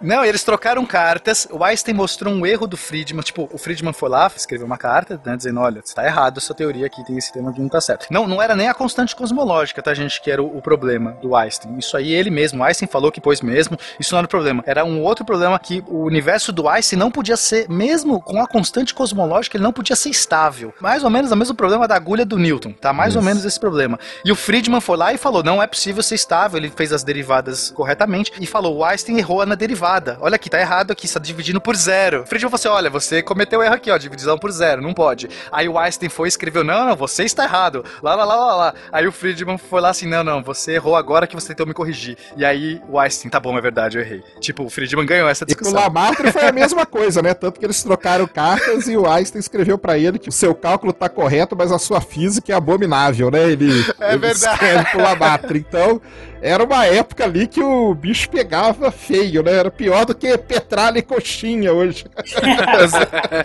Agora eu acho interessante destacar essa figura do Lemaitre. O fato dele ser padre não interfere nessa história, Uhum. mas é uma coisa interessante pra cá. Ele é belga e ele desenvolveu as equações de Friedman independente de Friedman. Isso foi uma coisa quase que simultâneo. Né? Ele pode dizer, de certa maneira, que tanto o Lemaitre como o Friedman são os avós do a gente chama hoje de teoria de Big Bang. Eu acho que os dois podem ser considerados os primeiros cosmólogos aí da história, né? Nesse sentido moderno de É, cosmologia. no sentido moderno, sim, É. é. Mas eu acho interessante que ele, ele trabalha assim, independente do Friedman. Na verdade, o que o Friedman e o Lemaitre fazem são pegar as equações do Einstein e desenvolver, né? Isso. Muitos atribuem ao Lemaitre o cerne da teoria do Big Bang, porque ele cria o ovo cósmico, que seria ou o átomo primordial, como é, esses dois termos aparecem, né? É a ideia do universo compacto. E isso vai ser muito interessante mais adiante, quando vai ser resgatado pelo Gamov, que é o pai da teoria do Big Bang, né? Exatamente. Pra entender como que surge esse ovo cósmico, vamos entrar um pouquinho aqui na física, só pra, assim, é pouca física, tá? Pra não assustar a galera, mas é super importante. Na equação que define o universo, a equação cosmológica do Einstein e do Friedman, vamos pegar do Friedman porque ela foi a mais elaborada, né? Do Einstein ainda tava capengando. Aparece um termo, que a gente chama termo K, que é a constante de curvatura. Esse termo é um termo livre na equação. Você vai pôr o que você quiser ali, certo? Você põe, testa, vê se o universo é daquele jeito. Então, você pode ter, por exemplo, um termo K igual a 1. Se o termo K for igual a 1, o universo ele vai ter uma energia inicial menor do que a energia gravitacional das partículas que o compõem. Nossa, calma, calma, calma, não vou assustar vocês. O que isso significa basicamente é que o universo vai expandir, só que a gravidade vai vencer em algum momento, porque a energia dessa expansão não é tão grande, a gravidade puxa tudo de volta e tudo volta para o início. Então você teria um Big Bang, um início e depois um Big Crunch. As coisas retornam para o estado final. E essa curvatura do universo vai ser uma curvatura positiva. Para vocês entenderem o que significa, o universo não vai ser mais finito, ele vai ser um universo fechado. Vamos só entender o que que significa um universo finito e fechado. Imagina que a gente está na superfície de uma bexiga, de um balão, beleza? Ok. Nós somos seres bidimensionais morando na superfície dessa bexiga, ok? Nós não conseguimos olhar para o centro da bexiga. Nós só moramos na superfície. Primeira pergunta, do ponto de vista de mim, não existe centro do universo, porque o centro da bexiga não existe o centro da superfície da bexiga. Vocês concordam com isso ou não? Sim, olhando por fora, ela vai ter só mais bexiga pra todos os lados. Se você vai andando pra qualquer lugar, você vai dar voltas na bexiga, mas você continua dando voltas. Aí você fala assim: não, a bexiga tem um centro, mas o centro da bexiga mora dentro da terceira dimensão da bexiga. Não vale pra gente. Só vale o que tá na superfície, beleza? Uhum. Então o universo seria isso. Ele é fechado nesse sentido, que você pode dar a volta, se circula ele e volta pro mesmo lado. Uhum. Então, se o K for igual a 1, a gente tem um universo que é exatamente como esse. É legal porque ele não é infinito, então isso já ajuda. No outro paradoxo eu tinha resolvido, mas não importa, já ajuda de qualquer jeito. Ele é um universo fechado. Agora, você imagina que essa bexiga se expande, ok? Essa bexiga cresce. Ok. Então ela cresce, a bexiga vai inflando, inflando, inflando, chega uma hora que ela cansa de inflar e volta. Uhum. E aí murcha até o final. Esse é o modelo com K igual a 1. Ok. Com K igual a zero, a energia inicial do universo é um pouco maior. E basicamente é a mesma energia potencial da gravidade. Então ele vai crescer, vai inflando e vai diminuindo o crescimento, ele vai brecando, mas nunca para de brecar. Ele cresce para sempre. Aí ele já não é nem mais bexiga. A nossa analogia melhor seria como se fosse um, sei lá, um tabuleiro, ok? Uhum. Pensa num pedaço de papel e você vai puxando essas bordas, esses pedaços de papel, ela vai crescendo, esse pedaço de papel vai ficando gigante, ele vai diminuindo a taxa com que ele cresce, mas ele nunca para de crescer. Ele é infinito, mas cada vez mais devagar. Ele vai crescendo cada vez mais devagar. E por fim, o universo com K-1 seria um universo hiperbólico. Ele tem muita energia, então basicamente nem a gravidade vai conseguir consegue parar ele. Então ele vai crescendo cada vez mais rápido e vai se expandindo pro o infinito. Seria como se eu tivesse um crescimento desse pedaço de papel mais rápido ainda e eu deformo até essa superfície do pedaço de papel de tão rápido que eu consigo crescer. Então esses três modelos de universo eram possíveis dentro da equação de Friedman, só que todos eles começavam com o universo se expandindo. E portanto, se o universo está se expandindo, e aí pegamos a ideia de Lemaitre, então provavelmente teve um início. E que início é esse? O Big Bang. Então por isso que o Big Bang não importa qual dessas coisas, tá? Essas três equações levam para o Big Bang. Ou você tem o Big Crunch no final, ou você tem um universo infinito, ou você tem um universo mais infinito, cresce mais ainda. Mas todas nascem de um ponto inicial.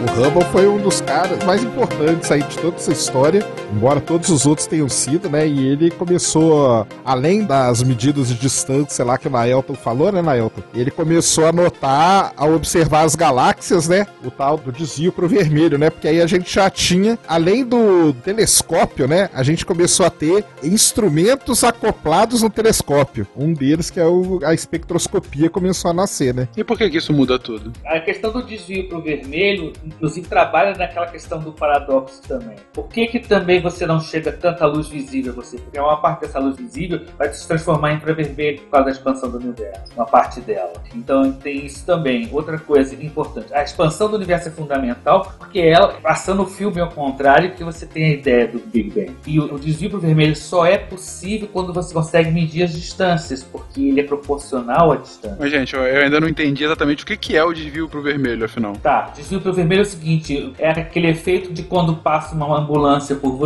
quando ela está se aproximando, o tom da ambulância é de um jeito, ela passa perto de você, muda esse tom e o tom muda, vira outro jeito. Por quê? Quando ela está se aproximando, as ondas de som estão se acumulando na sua direção e, e a frequência que você recebe, que você percebe, é diferente da frequência que a ambulância está emitindo. E quando ela vai embora, as ondas vão se afastar umas das outras. Então você vai ter um comportamento de onda diferente também. Claro que nós estamos falando de som, mas a luz essencialmente é uma onda também. A luz vai depender desse movimento, dessa expansão, movimento relativo. Claro que coisas muito perto aqui de nós não vamos perceber desvio para o vermelho quase nenhum. E o próprio Hubble ele identificou isso de uma forma estatística. Isso é muito importante falar. As galáxias têm tendências a se aproximarem umas das outras e não se afastarem. Tô falando de galáxias próximas. Por causa da questão gravitacional. Da gravitacional. Mas se fosse na média em galáxias distantes, especialmente os grupos de galáxias, quanto mais longe você vê, mais elas vão estar se afastando umas das outras.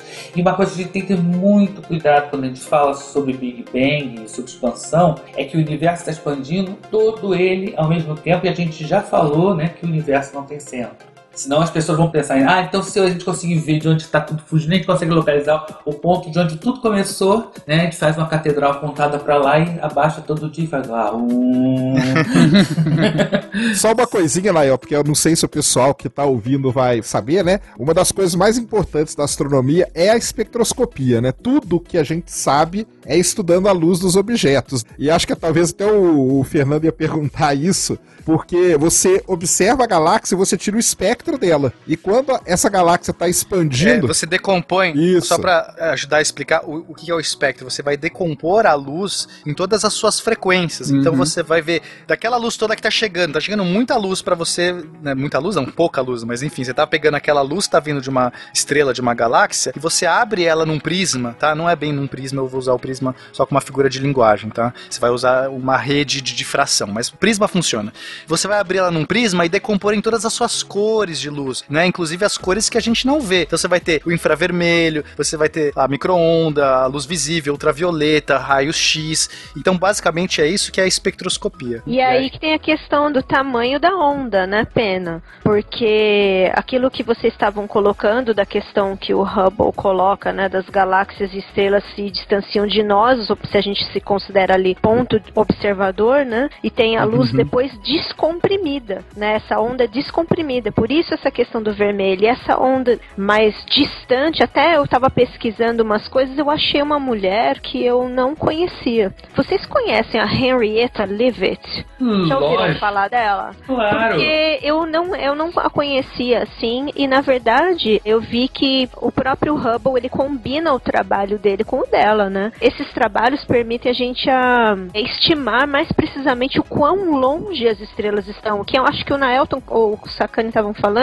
da gente voltar para trás, né? Graças a essas medições a gente pode voltar para um ponto, teoricamente, pelo menos por isso teoria até, né? De origem, vamos dizer assim. E aí a gente consegue finalmente falar efetivamente do Big Bang. E o desvio pro vermelho em inglês chama redshift. Ele é designado pela letra Z e qualquer artigo de astronomia que você pegar de cosmologia, eles não falam em distância em bilhões de anos, eles falam em Z. Então o cara, ah, eu tô observando uma galáxia com Z igual a 2, Z igual a 3.4, Z igual a 0.5. E esse Z é que tá relacionado à distância que a gente tem aí até o Big Bang, né? Perfeito. É, hoje tá mais ou menos em 13.7, 13.6 bilhões de anos. Mas assim, vamos entender como que isso é feito. Olha só, o Hubble, ele tá então medindo o espectro da luz que tá vindo das estrelas das galáxias e tá dizendo assim, ah, essa luz aqui tá mais vermelha do que deveria, ok? Só que ele tem que saber a distância daquela estrela. De outro modo, no começo, para ele descobrir que as estrelas estão se afastando, ele teria que saber de outro modo. E aí entra o que o Naelton já falou, mas acho importante a gente pontuar agora. Ele conseguiu achar marcadores de distância. A gente tem que usar alguma régua para medir distância, porque a luz vem igual. Assim, você fala assim, pô, o que, que vai me dizer se essa luz foi emitida há um bilhão de anos ou há 100 anos? Eu não sei, a luz não diz para você, ah, eu, eu tô aqui, eu sou uma luz jovem, eu tô super bonita. Não, ela é igual. Então o que vai ajudar ele, ele tem que usar marcadores. Sim, a ideia é a seguinte: você tem estrelas que são estrelas variáveis, elas variam de brilho. Desses tipos de variáveis todos que tem, existe a chamada Cefeiras, baseado em uma determinada estrela da constelação do Cefeu. É interessante que a gente falou da espectroscopia que o Hubble estava fazendo, mas ele estava fazendo também fotometria, medir a intensidade de luz. Você determina o comportamento de uma estrela variável medindo a variação da luz ao, ao longo do tempo. Então você vai ter uma curva de luz. Essa curva de luz vai dizer o quanto ela aumenta de brilho quanto ela diminui. E as Cefeiras têm um comportamento tal que pela curva de luz você consegue saber o máximo que ela atingiu, quanto foi esse máximo. Você mede a luz que está vindo da estrela, é a sua magnitude aparente. Você determina a curva de luz, ela te dá magnitude absoluta. Magnitude absoluta com a aparente, você consegue tirar a distância fácil. Como se você estivesse comparando a luz se afastando e você tem uma referência com brilhos. Ele fazia primeiro fotometria, depois espectroscopia. Henrietta Levy descobriu esse comportamento e é interessante que, na verdade, o Hubble, nessa história toda, ele foi só o cara que juntou o grupo de observadores, né? Tem um observador muito famoso que é o Hugh Manson. Ele era um tropeiro que ia para o observatório levar mantimentos e ficava lá batendo papo com os caras e tal, e acabou se transformando nos maiores observadores. Ele resolveu ficar lá ajudando na observação e ele começou a trabalhar com isso e se mostrou um cara muito bom. Então, quer dizer, essas medidas então de distância e espectroscopia conseguiram fazer essa régua e conseguir determinar essa expansão do universo que eu acho muito interessante quando eu falo com o público, né, e a garotada sempre pergunta: é verdade que o universo está em expansão? Ou seja, a teoria do Big Bang diz que o universo está em expansão? Eu falei: não, não é a teoria do Big Bang que diz que o universo está em expansão. O universo em expansão é que alimenta a teoria do Big Bang. O universo em expansão é um dado experimental, não é uma teoria. É aquilo que a gente falou no começo, né? A gente tem a teoria e vai atrás de dados pra provar ela, né? Só um parênteses, vocês sabem quem criou o termo Big Bang, né? Não sei se vocês sabem, mas Sei, foi... sei. Não, você eu sei que sabe. Diga aí, sacane. Só duas coisas antes, né? Pra quem não sabe, né, o telescópio espacial Hubble tem esse nome em homenagem ao Edwin Hubble, que é esse cara que a gente falou aqui esse período aí. Ou seria uma incrível coincidência, mas ok. E o termo Big Bang foi cunhado, né, foi dito, né, pela primeira vez na BBC, né, por um cara chamado Fred Hoyle, que era um cara que era contrário, né, a toda essa ideia. Isso que é interessante também. e aí ele falou isso num tom irônico? Falando de deboche. É um grande boom, né? Tipo assim, ah, a teoria deles é um, um grande boom, um grande bang. Ele era mais pró-teoria estacionária, né? Também. Isso. E Exatamente. o Gamov, que era um cara debochado pra caramba. Ah, é? Big Bang, gostei. Ah, mas isso é a melhor coisa, cara. Que alguém zoa você, você pega o apelido que a pessoa usou e começa a utilizar e. Exatamente, aí que vai, né? pronto. Acabou a piada. Quem lembra de Fred Hoyle e a teoria estacionária? Ninguém lembra, todo mundo lembra de Big Bang. Exato. Até faz série na televisão. Exatamente.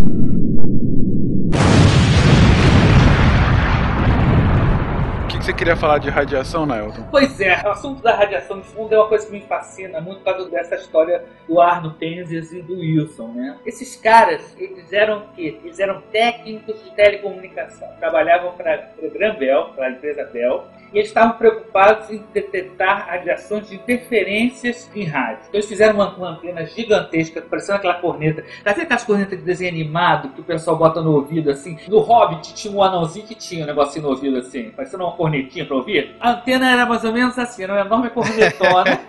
Né? E eles apontavam para vários lugares para localizar os tipos de radiação que estavam interferindo na comunicação. Pois é, sabe o que está acontecendo? Eles começaram a apontar para um lado, aí conseguiram eliminar várias radiações, mas uma continuava. Então apontava para um lado, apontava para o outro. Alguém já tinha identificado a radiação do Sol antes, a radioastronomia estava nos seus iníciozinhos, já tinha identificado a radiação do Sol, já tinha identificado a radiação do centro da galáxia, mas esse não, essa radiação era constante, estava para todos os lugares do céu. E os caras o que, que fizeram? Ah, defeito nosso, vamos desmontar antena. Desmonta a antena.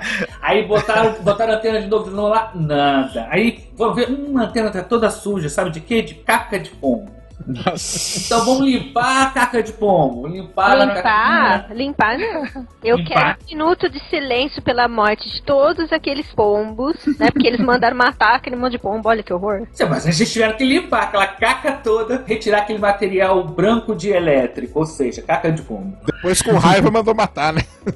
Deve ter assado tudo, assim, aqueles pombos assadinhos. Depois de muito disso, eles procuraram um astrônomo, né, um astrofísico, que já conhecia os artigos do Que eram, tinha previsto essa radiação de fundo do céu, que é tipo como se fosse uma radiação remanescente do início quente do universo, porque o universo era só- não só compacto, como quente. E essa radiação sobrou no universo, vamos dizer assim. É a temperatura do universo, como se você estivesse medindo a temperatura do universo. Ou seja, aquela cornetinha era um termômetro que eles estavam botando debaixo do braço do universo. Isso mesmo. E eu achei isso muito interessante porque foi uma coisa totalmente ao acaso. Os caras não eram astrofísicos, não eram cientistas. Alguém fez um artigo sobre isso, publicando e tal, e citando o Gamov. O Gamov adorou muito, né? Porque ele já ele tinha previsto, mas ninguém não deu muita bola. Alguns já tinham previstos, o próprio Gamov, só que eles, toda vez que tinha uma nova medição da constante de Hubble, eles mudavam a valor da constante da radiação cósmica, porque essa radiação, o valor, né, qu- quantos graus estava relacionado com a constante de Hubble. Então era assim, ah, deve ser da ordem de 30 Kelvin. Aí depois, não, não, é 5 Kelvin. Aí, não, é 12 Kelvin. Eles ficavam dialogando, mas ninguém tinha uma medida sobre isso, porque eles não sabiam nem a faixa da frequência dessa radiação. Acho muito interessante essa coisa que foi meio ao acaso. Isso é muito legal. E foi um subproduto de uma aplicação tecnológica tipo telecomunicações. Isso é muito interessante. Não era um instituto de pesquisa, não era um radiotelescópio. Inclusive a radioastronomia ainda não gozava desse, vamos dizer assim, desse ibope, né? O pessoal já tinha identificado o Sol, já tinha identificado o centro da galáxia, a coisa estava no início. O Jansky, né, tinha feito isso. E as antenas que tinham científicas eram menos sensíveis do que essa antena corneta que os caras usavam. Então eu acho muito interessante essa coisa curiosa. Se eu não me engano, num dos dois cosmos, ou o mais recente ou mais antigo, tem uma descrição dessa história. Perfeito. O que que isso correspondeu, né? Ah, que chamamos de uma radiação de fundo que tem a temperatura de 2.72 Kelvin, então, ou seja, é quase um zero absoluto, ok? O zero Kelvin seria o zero absoluto, a ausência total de movimento. Então, é uma radiação muito fraquinha, só que ela não vem de lugar nenhum, ou seja, ela vem de todos os lugares, não tem um centro, não tem um ponto original, e ela é super homogênea. A característica mais importante é que ela tem uma homogeneidade de uma parte em 100 mil. Basicamente, você tem uma variação na centésima milésima casa decimal da variação que ela tem. Então é muito homogêneo. Isso era incrível, você encontrar uma radiação dessa, tão homogênea. Isso só poderia corresponder a uma radiação que foi emitida lá no início do universo, quando o universo, no Big Bang, né? Tava bem fechadinho, bem comprimido. Ele era muito quente por conta dessa energia inicial, dessa explosão. E os fótons que foram emitidos naquela época, eles foram esfriando. E o fato dele ser muito homogêneo estava dizendo que aquele universo inicial, as leis da física no universo primordial, elas estavam muito unidas. O comportamento do universo na fase inicial era homogêneo. Só que as próprias diferenças de homogeneidade, ou seja, as flutuações, também começaram a dar pista, embora fossem flutuações muito pequenininhas, muito sensíveis, davam pistas do que aconteceu lá atrás do universo para que começassem a ter os aglomerados de estrelas, por que, que as estrelas se formaram, por que, que a matéria começou a se aglutinar da forma que foi. Aglomerado de galáxia, né? Na verdade. É, no começo, galáxia e tudo mais. Mas o que eu quero dizer assim, existe uma quebra de simetria no universo. Em algum momento, se todas as coisas fossem simétricas, não deveria existir uma estrela, porque a matéria ia se distribuir igualmente e seria uma poeira, seria tudo uma grande poeira. Mas algumas flutuações lá atrás, quando a gente vai entender o modelo do Big Bang, a gente vai ter as forças da física, elas vão tendo quebras de simetria, todas as forças estavam unidas naquele começo, a força forte, a eletromagnética, a força fraca, a força gravitacional, tudo era uma coisa só num universo super quente e denso. E aí, quando ele se expande, a gente vai tendo essas primeiras quebras de simetria que vão gerar essas imperfeições, e aí isso vai fazer os primeiros aglomerados, as primeiras quebras de simetria do universo, que vai gerar então depois as galáxias, as estrelas. E tudo isso a gente conseguiu perceber dessa radiação cósmica de fundo, quer dizer, eram pistas muito importantes para a gente entender esse modelo, criar o modelo do Big Bang. Isso, é a chamada CMB, né, que o pessoal chama, e ela é muito no comprimento de ondas micro-ondas, né? Tanto que depois, com base em toda essa história aí que o Naelto contou, tiveram os satélites que foram lançados, né? O COBE, que é um deles, né, que foi o primeiro a fazer uma imagem dessa, digamos, dessa radiação de fundo, e aonde os astrônomos começaram. Astrônomo é um cara chato pra caramba, né? Primeiro ele acha que é tudo homogêneo, e aí quando aparecem essas pequenas flutuações, o cara vai cutucar bem ali para ver o que que tem, né? Mas é sempre assim, né? Então o Kobe foi um dos primeiros, né? Eu lembro até hoje quando saiu essa imagem do Kobe, uma imagem que não quer dizer nada. Você olha para ela, aquele colorido laranja e azul lá. um arco-íris bonito. É. E aí o não, isso aí é o que era o universo. Nossa, quando isso aí saiu lá na década de 90, se não me engano, né? Que eles lançaram a primeira imagem do Kobe, foi uma revolução. E depois aperfeiçoaram o Kobe, veio outro que chama, se não me engano, é o IMAP, né? WMAP, um negócio assim. WMAP. É, que é o outro que é tudo para tentar melhorar a resolução, né? Então, voltando naquela história que o Pena tava contando, né? Começou lá atrás com tudo que era homogêneo, né? Então, imagina uma bola toda azul, aí depois veio com a bola, começou a ter umas aglutinações aqui, né? Ficou laranja, azul num ponto e tal, até chegar no mapa que a gente tem hoje dessa radiação de fundo, que é bem, é super detalhado até, né? E aí surgem essas grandes estruturas do universo, né? Que são as, os aglomerados de galáxias, os super aglomerados de galáxias, e aí tem certos alinhamentos que até hoje o pessoal não consegue explicar bem, né? Tem uma parede que o pessoal chama e tem várias outras implicações aí, né? Perfeito. Tanto o COB quanto o WMAP são missões da NASA, né? Pra tentar mapear a radiação cósmica de fundo do universo como um todo. É isso? Exatamente. Então essas missões já foram concluídas, já mapearam, né? Cada um na sua precisão. Agora, depois do WMAP, houve algo muito importante para a cosmologia porque com a medida da radiação de fundo, a medida mais precisa da radiação de fundo, a gente volta para aquele modelo lá da equação do Friedman, aquele modelo que eu estava mostrando para vocês, que tem aqueles parâmetros livres, lembra o K? Que você poderia ser menos um, zero e tal? Sim. E aí, o que que acontece? O parâmetro que melhor se encaixa nesse momento, quando a gente detecta essa radiação, é o K igual a zero. E o K igual a zero é o, o caso do universo plano. É o universo que se expande plano, né? Não é aquela esfera, não é aquela esfera fechada, vai se expandir infinitamente. E é um caso muito peculiar, porque basicamente a energia inicial do universo tem que ser a mesma energia da energia gravitacional dos corpos. Que é bonito, né? Porque assim, podia ser livre esse parâmetro, mas o fato dele ser zero, se K ser zero, é deixar a coisa mais elegante para as equações. Só que aí não seria ainda tão simples a resposta final, porque depois algumas outras medições que a gente foi fazer de outros elementos, de outras variáveis, a gente percebeu que lá nos primórdios do universo deveria deveria ter havido uma aceleração. Para explicar essa aceleração inicial, você tinha que colocar um termo a mais, que era a maldita constante cosmológica. Então, o maior erro do Einstein, né? O Einstein falou, depois daquela discussão toda com Friedman e tudo mais, ele falou assim: não, meu maior erro, minha maior tolice da vida foi ter colocado a constante cosmológica. Se eu não tivesse colocado, eu teria previsto que o universo teria se expandido antes de todo mundo, né?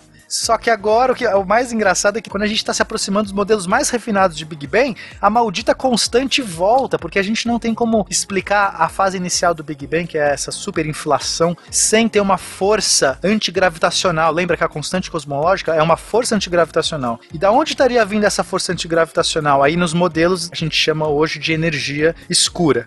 Então, energia escura seria uma energia que está dispersa. Ninguém sabe de onde vem essa coisa, ninguém sabe se existe. Pode ser que amanhã caia de novo a energia escura. Uhum. Mas hoje, todos os nossos modelos, eles apontam que existe uma certa energia no vácuo, uma energia no próprio espaço. Alguns até chamam de energia do vácuo. Dependendo da teoria, é elegante você usar essa energia do estado fundamental do vácuo. Eu não quero entrar muito que é quântica, mas basicamente essa é uma energia que está dispersa por aí, que ela tem uma característica antigravitacional. Então ela é fraca, não é uma coisa forte, mas ela é o suficiente para que mantenha essa força da gravidade, que seria uma força que está unindo as coisas e puxando, dá uma afastada nisso. Então no começo do universo gerou uma inflação, gerou uma super expansão mais rápida do que o natural. Então, até quando ele estava errado, ele estava certo, Einstein. É, basicamente é isso. Danado esse velhinho, né, cara? E tudo isso também vem explicar depois, até foi prêmio Nobel há poucos anos atrás, o fato da aceleração, né? Que a expansão do universo ela é acelerada, né? Exatamente, que essa aceleração vem dessa força. Tem que ter uma força para acelerar, Isso, né? assim. Exatamente isso. E aí colocaram essa matéria escura, energia escura aí no meio, e aí surgem toda essa ideia, ou até aquelas estatísticas que tem, né? Que nós somos só 4% do universo, né? O resto todo é baseado nisso aí, né? Matéria escura e energia escura que comanda aí essa aceleração toda. Exatamente, mas assim, basicamente existe hoje no modelo atual do Big Bang, vamos, né? O que, é o Big Bang então, né? O que, que é o modelo que a gente hoje usa como referência? Pode mudar daqui cinco anos, hein, gente? Então, assim, tudo isso é física de ponta. Sim, tô já ouvindo a pessoa em 2047 que estiver ouvindo esse cast rindo. Não, pode mudar muito antes, que tem aí a cosmologia dos neutrinos e tudo mais, né? Que tá vindo com força também. É, teoria de corda, enfim, dá pra, Exatamente. tipo, tem muita coisa que pode zoar, mas vai ser engraçado como vamos datar esse episódio aqui. Então, espera-se que até o lançamento desse cast isso se mantenha, né? Então vamos, vamos lá. O que, que a gente tem hoje como atual, o, o Pena? Bom, então o nosso modelo atual de Big Bang, ele prevê um universo com 13.7 bilhões de anos. O tamanho dele seria 13.7 bilhões de anos-luz. Esse número já foi 16, já foi 9, já foi 12, já foi muita coisa, porque depende da constante de Hubble. Basicamente, a constante de Hubble é a constante com que as galáxias e as estrelas estão se afastando. É a proporção com que o espaço cresce. Vou até voltar um pouquinho, Fê, porque acho que não ficou claro uma coisa importante.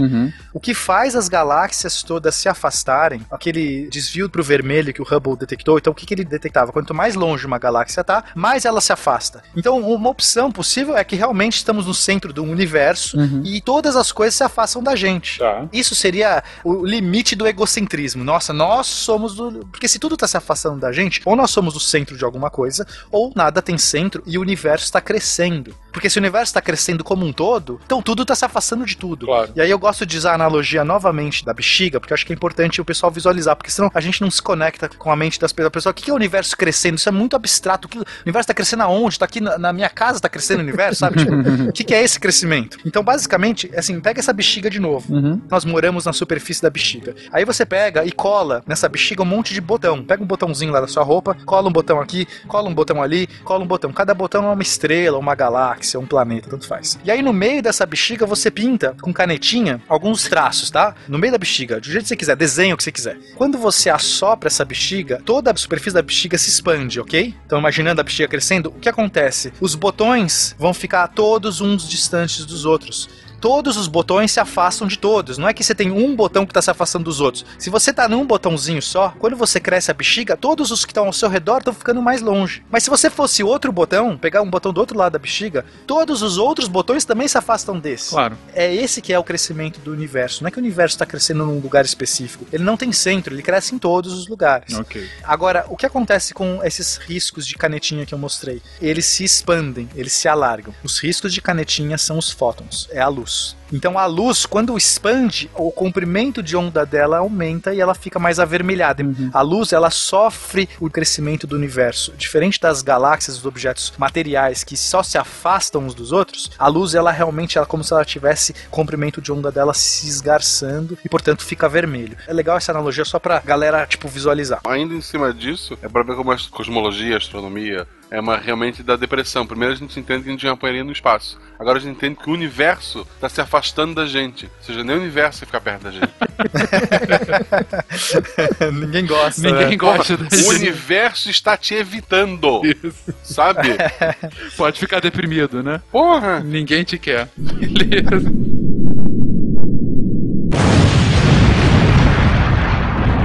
Só que é importante o pessoal entender que o universo, quando ele se expande, as coisas que estão acopladas gravitacionalmente ou por qualquer outro tipo de força, elas continuam acopladas. Eu quero dizer o seguinte: meu átomo não está crescendo, o sistema solar não está crescendo, não está entrando espaço no sistema solar, porque enquanto o espaço cresce, a força que mantém o sistema solar unido segura, entende? A Lua não está ficando mais distante, o Sol não está ficando mais distante. A gente chama de variáveis comóveis. Isso, o espaço vai crescer naquele espaço em que não tiver influência da gravitação do Sol, por exemplo. Isso, as coisas não estão acopladas. É super importante o Pena falar isso, porque, por exemplo, você tem os aglomerados de galáxias que são unidos pela gravidade, né? O universo crescendo todo, mas eles continuam unidos, porque aonde atua a força da gravidade, né, segurando as coisas, tudo se mantém tranquilo, e o resto que tá expandindo, né? Na analogia do balão, lembra que eu coloquei um botão? Por que que eu coloquei um botão e não pus um pontinho? As energias que seguram um botão coeso, por mais que a bexiga se expanda, continua um botão coeso. E é por isso que eu usei o botão e não outra coisa. Ou seja, eu não tô crescendo, minha casa não tá crescendo, meu sistema não tá crescendo. Eu tô crescendo. O Guaxa pode crescer. Eu também, pro lado, viu? É isso aí.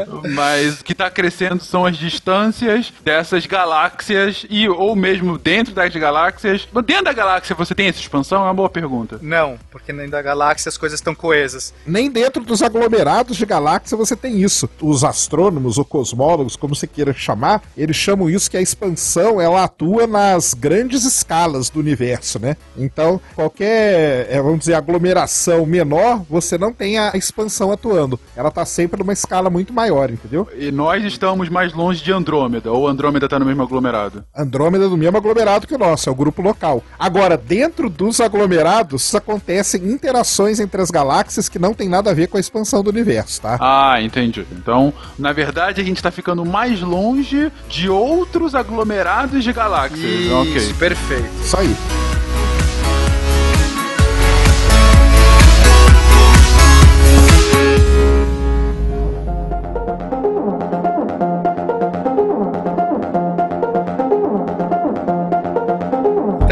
Que é o nosso modelo do Big Bang? É, o nosso universo tem 13,7 bilhões de anos, aí tem a variação, e portanto, se ele tem esse tempo de vida, ele tem 13,7 bilhões de anos-luz, porque o universo está se expandindo à velocidade da luz, né? Pelo menos as nossas medições atuais é isso que a gente tem. E só mais uma coisa, Pena, para completar o seu número, o telescópio espacial Hubble ele continua, vamos dizer assim, no legado do Edwin Hubble. Então todo ano eles tentam levar o Hubble ao limite dele. É, o Pena falou bem aí, esse número é importante todo mundo guardar, 13.7. E um outro número que é importante guardar é que hoje, que nós estamos gravando o cast, lógico, né? A galáxia mais distante observada pelo Hubble tá a 13.4 bilhões de anos-luz de distância. Um Z, que é aquele redshift, que é o desvio para o vermelho, o Z dela é equivalente a 11.1. Perfeito. É a coisa mais longe que a gente conseguiu medir. Exata. E essa diferença de 3.4 você falou, né? É, um- é- mas é meio que o limite, porque antes disso, daqui a pouco a gente vai entender a escala. Vai chegar um momento que a gente não tem como olhar mais pra trás, porque o universo era opaco. Não sei o James Webb, né? O pessoal acha que o James Webb, que é o novo telescópio que vai substituir o Hubble, pode quebrar esse recorde aí. Pô, eu adoraria. Vamos torcer. Não, não, eu falo o recorde da galáxia, né? Mais distante. Ah, não, da galáxia sim. Da galáxia é possível. Ainda temos uma margem. É, Temos uma margem pra Aí tendo 400 milhões de anos ali, né? Pra... Não, é isso que eu ia perguntar. A gente sabe que tem, a gente só não consegue enxergar ainda. Não, não, então assim, é super legal falar porque, gente, as incertezas dessas coisas, elas assim, você tem uma dezena de medidas, eu não tô exagerando, de coisas diferentes. Então você vai ter tanto as cefeidas lá que o Naelton falou, mas você vai ter as paralaxes, você vai ter outros tipos de pulsares, você vai ter outro tipo de medida que é o que a gente chama da escala HR das estrelas, que você consegue olhar para uma estrela e falar, essa estrela deve ter tantos bilhões de anos de vida. São muitos tipos de medida, todos eles tentando descobrir as distâncias e, portanto, descobrir o parâmetro do desvio do vermelho. Você percebe que é um esforço coletivo da comunidade astronômica gigantesco. Só que tem muita incerteza, tem medidas que você tem uma incerteza absurda, tem medidas que não se encontram no modelo. Então, assim, o que a gente está falando, esses 13.7, é hoje as nossas melhores estimativas. Uhum. Então, dentro desse 13.7, ainda temos aí alguma coisa. Mas pode ser que amanhã descubra uma galáxia que está a 14. Então, assim, amanhã, se alguém achar uma galáxia mais longe, mudou. Dane-se os modelos. Assim, a gente vai ter que mudar o modelo, porque a realidade é a realidade. Eu não posso falar assim, não, realidade, você está errada. Então, não se baseiem nisso como uma verdade perene, entendeu? É os nossos modelos. Você me fez lembrar um, mais uma vez Douglas Adams, que ele falava que na verdade o guia do mochileiro das galáxias é a versão definitiva do universo. A realidade é que por vezes está equivocada. Por aí Muito mesmo. Bom, né? Bom, sobre matéria, a densidade de matéria do nosso universo é 27%. Então, 27% do universo de matéria, 73% é da famosa energia escura, tá? Que é essa energia que a gente não sabe direito o que é, uns atribuem que é do vácuo tudo mais. Dentro da matéria, dos 27% de matéria, 4% é de matéria bariônica, ou seja, 4% da nossa matéria que a gente entende, feita de átomos como a gente entende, feita de elementos químicos como a gente entende, porque o resto, olha só, a gente tá falando de 23% do total, é feito de coisas que a gente não sabe exatamente o que é. Excelente saber isso. Só que por que, que não é energia escura? Enfim, a gente vai entrar nesses detalhes também no cast sobre matéria e energia escura, não quero dar spoiler aqui. Tem um livro muito bom pro pessoal, pra quem quiser procurar, que chama Somos Só 4%. The Only 4%, né, que é em inglês. É, então, assim, você percebe, Fencas, que só por eu ter falado isso, a gente tem 96% de coisas que a gente não faz ideia o que é. Como é que eu vou aferir qualquer coisa sobre o meu universo? Então é muito legal a gente chegar nisso, porque a cosmologia, né, a astronomia tá dizendo pra gente que, assim, a gente nem arranhou a superfície da realidade ainda. Literalmente. é. É muito louco isso, a gente tá muito longe. A gente está querendo construir modelos, sendo que a gente só consegue explicar 4% daquilo que o modelo pretende explicar, o modelo de tudo. É, a gente entende bem 4%, assim, se enquadra. O resto a gente não sabe o que é. E aí? Que beleza. Bom, beleza, vamos, vamos em frente. Então, agora a gente vai falar sobre a anatomia do Big Bang. Então, assim, como que funciona? É o comecinho lá, quando o ovo explode. A gente tá numa época, a gente chama a primeira época, a gente chama de Era de Planck. Uhum. Seria basicamente a constante de Planck. Planck foi um dos grandes físicos da quântica que introduziu inclusive a constante de Planck, que é uma constante que dá a métrica do nosso universo. Uhum. Também não quero entrar muitos nesses detalhes, mas basicamente a gente está dizendo que é o limite das medições, o limite do tempo e do espaço. Ele tem um, tamanho fixo. Eu não posso pegar tamanhos menores do que um certo tamanho. Uhum. Entendeu? Porque se pegar menores do que aquilo, a incerteza ela é menor do que ela pode ser. O princípio da incerteza é violado. Então, basicamente, eu tô dizendo que eu tenho tempos menores do que a era de Planck. A gente não sabe o que tem ali, porque simplesmente o universo não pode nem responder o que tinha ali. Né? A gente entende que nessa época todas as forças da física estariam reunidas, inclusive a relatividade com a quântica. Então a gente teria o que seria a gravidade quântica, que é o sonho de qualquer físico. Se alguém um dia conseguir criar um modelo que explique a gravidade quântica, com certeza vai ganhar um prêmio Nobel. Então, nesse momento, nessa energia tão densa do universo, esse tempo que é 10 a menos 43 segundos. O que, que é 10 a menos 43? É 0,43 zeros. Obrigado por não Um. falar 43 zeros agora. um segundo. Ou seja, a gente não tem como entender o que é esse tamanho, entendeu? De tempo. Nessa época, a energia era tão densa que a a gente vigorava essa gravidade quântica. As coisas eram tão comprimidas, mas com tanta energia que a gente precisa de um modelo de gravidade quântica para explicar que a gente não tem hoje. Então, convite aí todos os físicos criem esse modelo. E o Planck foi homenageado no outro satélite para estudar radiação cósmica de fundo. É, o mais novo, né? Que é esse, a missão tá acontecendo. Aí depois a gente vem a próxima era, que é a da grande unificação, que é tempo até menos 10 a menos menos 35, tá? Então, 10 a menos 35 segundos, que é muito mais do que o anterior, mas ainda é um tempo ínfimo, são 35 zeros e 1 depois segundo. Nesse momento, a gente tem as forças, a força forte, a força fraca, a eletromagnética e a gravidade estão unidas, tá? Mas a gente já tem um tamanho um pouco maior, talvez a gente não precise da gravidade quântica para explicar. Nesse modelo, a gente tem matéria e antimatéria sendo formada, os primórdios da matéria. E quando eu falo matéria, não é prótons e nêutrons, eu tô falando de quarks, eu tô falando de coisas menores, os primeiros partículas, os fótons, os gluons, os quarks, eles estão sendo criados, tá? Tanto matéria quanto antimatéria. Eu sei que eu fiquei apaixonado pelos gluons no cast de matéria. São meus novos melhores amigos, mas A vamos minha lá. desculpa favorita. Depois nós temos a era da inflação, aquela que O deu. brasileiro lembra bem, final da década de É. 80, enfim. Isso. Né? Governo Collor. Puta, como esquecer? Então, essa época é a 10 a menos 33. Então, a anterior é a 10 a menos 35. Então, de 10 a menos 35 a 10 a menos 33 é esse período de inflação. O universo cresce exponencialmente muito rápido. Aí a gente tem a força forte se separando das outras, tá? Essa é a primeira coisa importante que acontece. A força forte é a primeira quebra de simetria. Lembra aquelas simetrias que eu falei que iam Sim. sendo quebradas? A primeira quebra acontece agora. A força forte se separa das outras.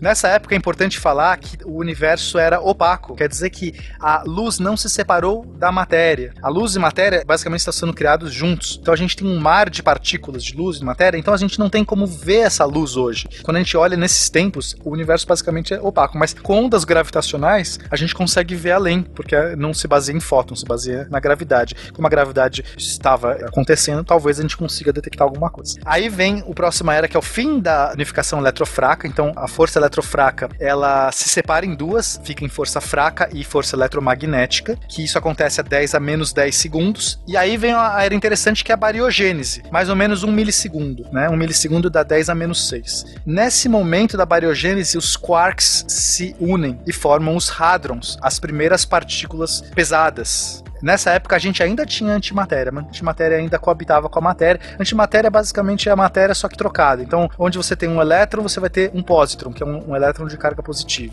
Se troca todas as cargas das coisas. E a matéria e a antimatéria se aniquilam mutuamente. Então, nessa época você tinha muito ainda essa coisa da aniquilação, essas coisas estavam se aniquilando. Quem leu o livro do Dan Brown lembra bem de antimatéria. Depois temos a nucleossíntese. Então, assim, a bariogênese é a criação dos primeiros prótons e nêutrons. Depois nós temos a nucleossíntese, que vai ser os primeiros elementos químicos. Agora a gente já tem prótons e nêutrons, mas a gente já tinha as partículas mais elementares como os elétrons voando. E aí o universo vai esfriando. Tudo isso que a gente está falando, o universo está crescendo, está crescendo, está crescendo. E aí, em tempo mais ou menos 3 minutos, né, até 3 minutos, a gente vai ter a formação dos primeiros átomos. Quais átomos? Os átomos mais simples do universo. O átomo de hidrogênio, o átomo de hélio, de lítio e berílio, que são os mais leves da tabela periódica. Por que não vamos fazer átomos mais pesados, Pena? A questão é que a gente tem muita energia e você não vai conseguir criar átomos muito pesados porque essa energia vai destruir esses átomos pesados. Você só consegue criar átomos ainda leves, porque a energia para criar esses átomos são energias mais altas do que os pesados.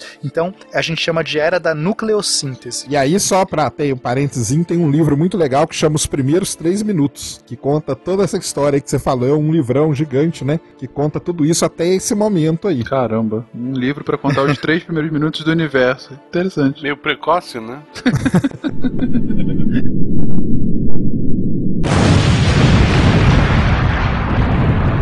Aí depois a gente tem a transição do domínio de radiação e matéria, que isso acontece mais ou menos em 100 mil anos. Então, olha o salto de 3 minutos para 100 mil anos. E o que está se formando? Os núcleos dos átomos. Então, a gente tem um próton aqui, um, um núcleo de um átomo juntando com o núcleo de outro átomo. E aí, por isso que a gente chama de era do núcleo. Os elétrons, eles ainda não estão acoplados. Então, temos um grande plasma ainda nessa época. E aí, na época da recombinação, que é em 380 mil anos, aí sim a gente vai ter, como o nome diz, a recombinação. Então, os elétrons vão se recombinar com os núcleos e aí a gente vai ter a era do átomo. E olha que legal, né? Aquela galáxia que eu falei que tá a mais distante até agora, ela é 400 mil anos depois do Big Bang, ou seja, por aí, né? Bem nessa época. Isso que é legal. Então, hoje a gente tá conseguindo ver essa época, né? vamos dizer assim, né? A partir daí que a gente consegue enxergar mesmo, porque antes disso, como a gente falou, tinha uma radiação toda ionizada. Então, agora que a gente começa a ter as primeiras formações mesmo do átomo, a matéria se desacopla completamente da luz. Ou seja, a partir do desenvolvimento mais daquela tecnologia de onda gravitacional, de mensuração de onda gravitacional, que a gente falou no cast anterior de astronomia, é bem possível que a gente consiga chegar ainda mais longe nesse conhecimento do início do universo. O que eles acreditam é que a onda gravitacional, a gente vai conseguir ouvir, né, entre várias aspas aí, a explosão lá inicial do universo. Aí é o que, que dizem, né? Coisa maravilhosa. A nossa esperança, que seria incrível para avançar nosso modelo. Sem dúvida. E aí, por fim, a gente entra na nossa era. Tem os primeiros átomos se formando, e aí quando se formam os primeiros átomos, eles começam a se coalescer, eles começam a se aglutinar e formar as primeiras galáxias. No começo a gente vai ter os quasares. A gente não sabe exatamente como é um quasar, mas basicamente é uma estrutura gigantesca, uma grande grande estrela gigantesca explodindo. No começo, as estrelas têm que ser grandes, a gente não tem materiais pesados, a gente só tem hélio e hidrogênio. Então a gente só tem material leve. Então, para você gerar uma estrela com uma gravidade suficiente para começar a irradiar, você tem que ter muito mais massa do que se você tivesse metais pesados, entende? Uhum. Você precisa de muito mais coisa leve, então você tem objetos gigantescos. E esses objetos gigantescos, eles acabam muito rápido, porque nas estrelas é o contrário. Quanto maior o tamanho da estrela, mais rápido ela queima o combustível dela. Então esses primeiros objetos já explodiram. Eles já queimaram tudo, explodiram. Quando você queima tudo, explode. Então vira essas supernovas gigantescas e vão semear a matéria para o novo, a nova geração de estrelas. Então esse período que a gente chama de reionização, por que reionização? Porque essas primeiras galáxias que se formaram, esses quasares, quando explodem, eles emitem tanta radiação que ionizam de novo a matéria. A matéria tá bonitinha, feliz, tá, tô neutro aqui. De repente vem uma, uma onda de choque gigante, né? Gigante, ioniza de novo, aí vira de novo um plasma. Então essa época época a gente está falando de um bilhão de anos. Entra mais ou menos na nossa escala cosmológica, né? Um bilhão de anos, a gente está em 13 bilhões de anos. Era das Galáxias. Ou seja, querido ouvinte, você acaba de ouvir a história de você, de seu amigo, do seu planeta, de tudo que existe. E eu queria dar um testemunho do que acontece comigo com os professores e alunos, quando eu vou responder perguntas na cúpula, que sempre perguntam a origem da Terra, né? O que criou a Terra? Foi o Big Bang. E eu tento explicar para eles que é como se você tentar explicar o nascimento de uma criança hoje em dia a partir da descoberta do Brasil por Pedro Alves Cabral. Exatamente. As pessoas têm muita dificuldade de entender quando a gente começa a falar de hipótese nebular para formação de planetas e tal. Aí fala, ah, então isso é o Big Bang. Não, isso não é o Big Bang. Big Bang foi uma coisa há muitos anos. Então, e as pessoas pensam, não, qual a origem da Terra? Big Bang. Qual a origem do Sol? Big Bang. Uhum. Tá, tá. A origem de tudo é Big Bang.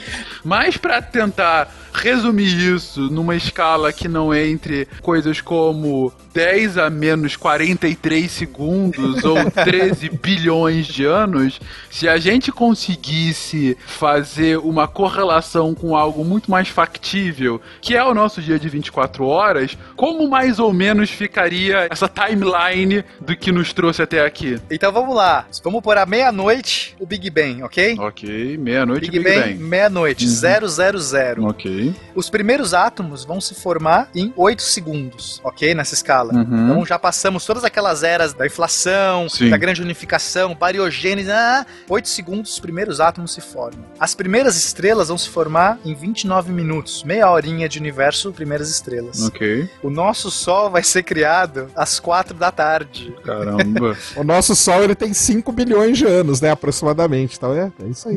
É, jovenzinho ainda. Aí a Terra nasceria às 16h38. Ok. A Lua um pouquinho depois, 10 minutos depois, 16h48 a Lua é formada. Para quem não sabe, a Lua não nasceu junto com a Terra. Depois, às 17h55, as primeiras formas de vida. No planeta Terra, né? Enfim, no planeta Terra. É, é, verdade. É, Pode ser que tenham vida no, fora. Uhum.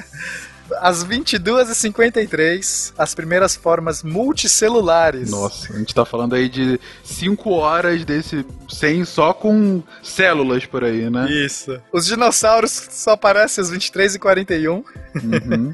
Eles morrem às 23h54. Sempre sentiremos a falta deles. eu, eu muito, cara. Eu gosto muito de dinossauros. Eu sei. Os humanos aparecem às 23h59 e 56 segundos. Quer dizer, é de sacanagem, né? A gente querer entender essas 24 horas, nascendo às 23, 59, 56, é de sacanagem. Ou seja, a gente tem de existência como raça metade do que levou os primeiros átomos a se formarem. Isso. Isso mesmo. 4 segundos. 4 segundos. Ok. Como raça, é isso que a gente tem. E assim, só como curiosidade, o nosso Sol vai explodir e virar uma gigante vermelha às 8 da manhã, que ele vai ficar gigantesco e vai engolir a órbita da Terra, ou seja, às 8 da manhã de amanhã acabou a Terra, né? Basicamente. A gente tem 8 horas pra sair do planeta Terra. É isso aí. Ou seja, viva bem seu dia, gente. Do sistema solar, não é nem do planeta Exato. Terra. Aham. Que basicamente a vida do sistema solar acabou. E aí o Sol vai virar uma anã branca, que é quando depois que ele vai explodir tudo, todas as camadas, ele vai ficar pequenininho às 8 e 19 E esse é o, o nosso fim, se até lá a gente não fizer nada. Ou seja, gente, vocês têm mais 8 horas de vida. Aproveitem bem o seu dia. É basicamente essa a mensagem do cast. Não, não vai durar 8 horas, né? Acho que vai durar. Se durar 5 minutos, eu já acho Já muito. tá cara. demais, né? Exatamente. pra finalizar, algum ponto aqui pra falar, Sacane? Não, não, acho que é isso aí. O limite aí é a imaginação, né? Já tem gente falando que a gente vive num universo holográfico, né? Outros falam que é aquela discussão da Matrix ou não. Então isso aí agora, cara, é deixar a mente fluir, né? Eu sei que nesses casts que eu fico com vocês, gente, na verdade, nenhuma dessas bibliografias explica como eu fico. Eu fico mais ou menos como se eu estivesse lendo Lovecraft em contato com Cthulhu, porque eu fico aquela coisa assim, do tipo, what? Como assim? Não, isso É, de essa é- 4% do universo que de fato a gente conhece é um negócio realmente, enfim, mostra de fato como que, apesar de uma pseudo-arrogância científica, na verdade é uma ignorância gigantesca, né? E assim, um outro ponto que eu achei muito interessante, eu não quis interromper a explicação, em especial do início de como a gente chegou no Big Bang, mas eu achei que ficou bem interessante a gente concluir como que, apesar da ciência tentar sempre ser pautada com uma neutralidade, que na verdade é parte do modelo científico, né? O conceito você tem que partir de uma neutralidade, mas fica claro, vendo essa evolução historiográfica da ciência, como você não consegue, porque você está sempre amarrado, tanto, claro, a tecnologia para você de fato fazer a ciência, né? Ou experimentar, né? Para você conseguir validar, como as amarras filosóficas, às vezes religiosas, né? Que você vê, tem um modelo que eu quero acreditar que é assim que funciona. Eu vou tentar basear a partir dele. Pode ser que no final, como Newton, né? Ele queria provar aquilo. No final ele viu que estava errado, ok. Deixa pra lá. Mas ainda assim você tenta se amarrar aquele modelo Tá inicialmente. sempre torcendo pra alguma coisa. Exatamente, não dá pra você ter essa neutralidade, né? Tem muito ego, cara. Tem muito ego. Além de ter toda a questão de ego, sem dúvida alguma. Não, o próprio fato do Edgar Allan Poe ter proposto uma boa explicação pro paradoxo lá, que ele não era físico nem nada, mas ele rompeu, já é super legal que você fala, cara, um cara que não tava pensando nada junto com esses caras trouxe uma ideia fora da caixa. Exatamente, conseguiu sair da caixa. Esse é o ponto, né? Porque quando você fica amarrado nas condições estruturais, assim, da sua sociedade, da filosofia da época, ou até da própria ciência da época, vocês veem como que foi difícil. A gente não entrou tanto aqui, mas é um ponto que a gente vai entrar demais quando a gente estiver discutindo relatividade, como foi difícil sair da física newtoniana, né? Que era um negócio dado. E como foi difícil implementar a física newtoniana 350 anos antes, né? Gente, fantástico. Cast denso pra caramba mais uma vez, mas acho É. que quando a gente tá tentando explicar só a origem de tudo, é é natural essa densidade. É, vocês estão de parabéns, assim, vocês conseguiram levar para outro nível a frase vamos começar do começo.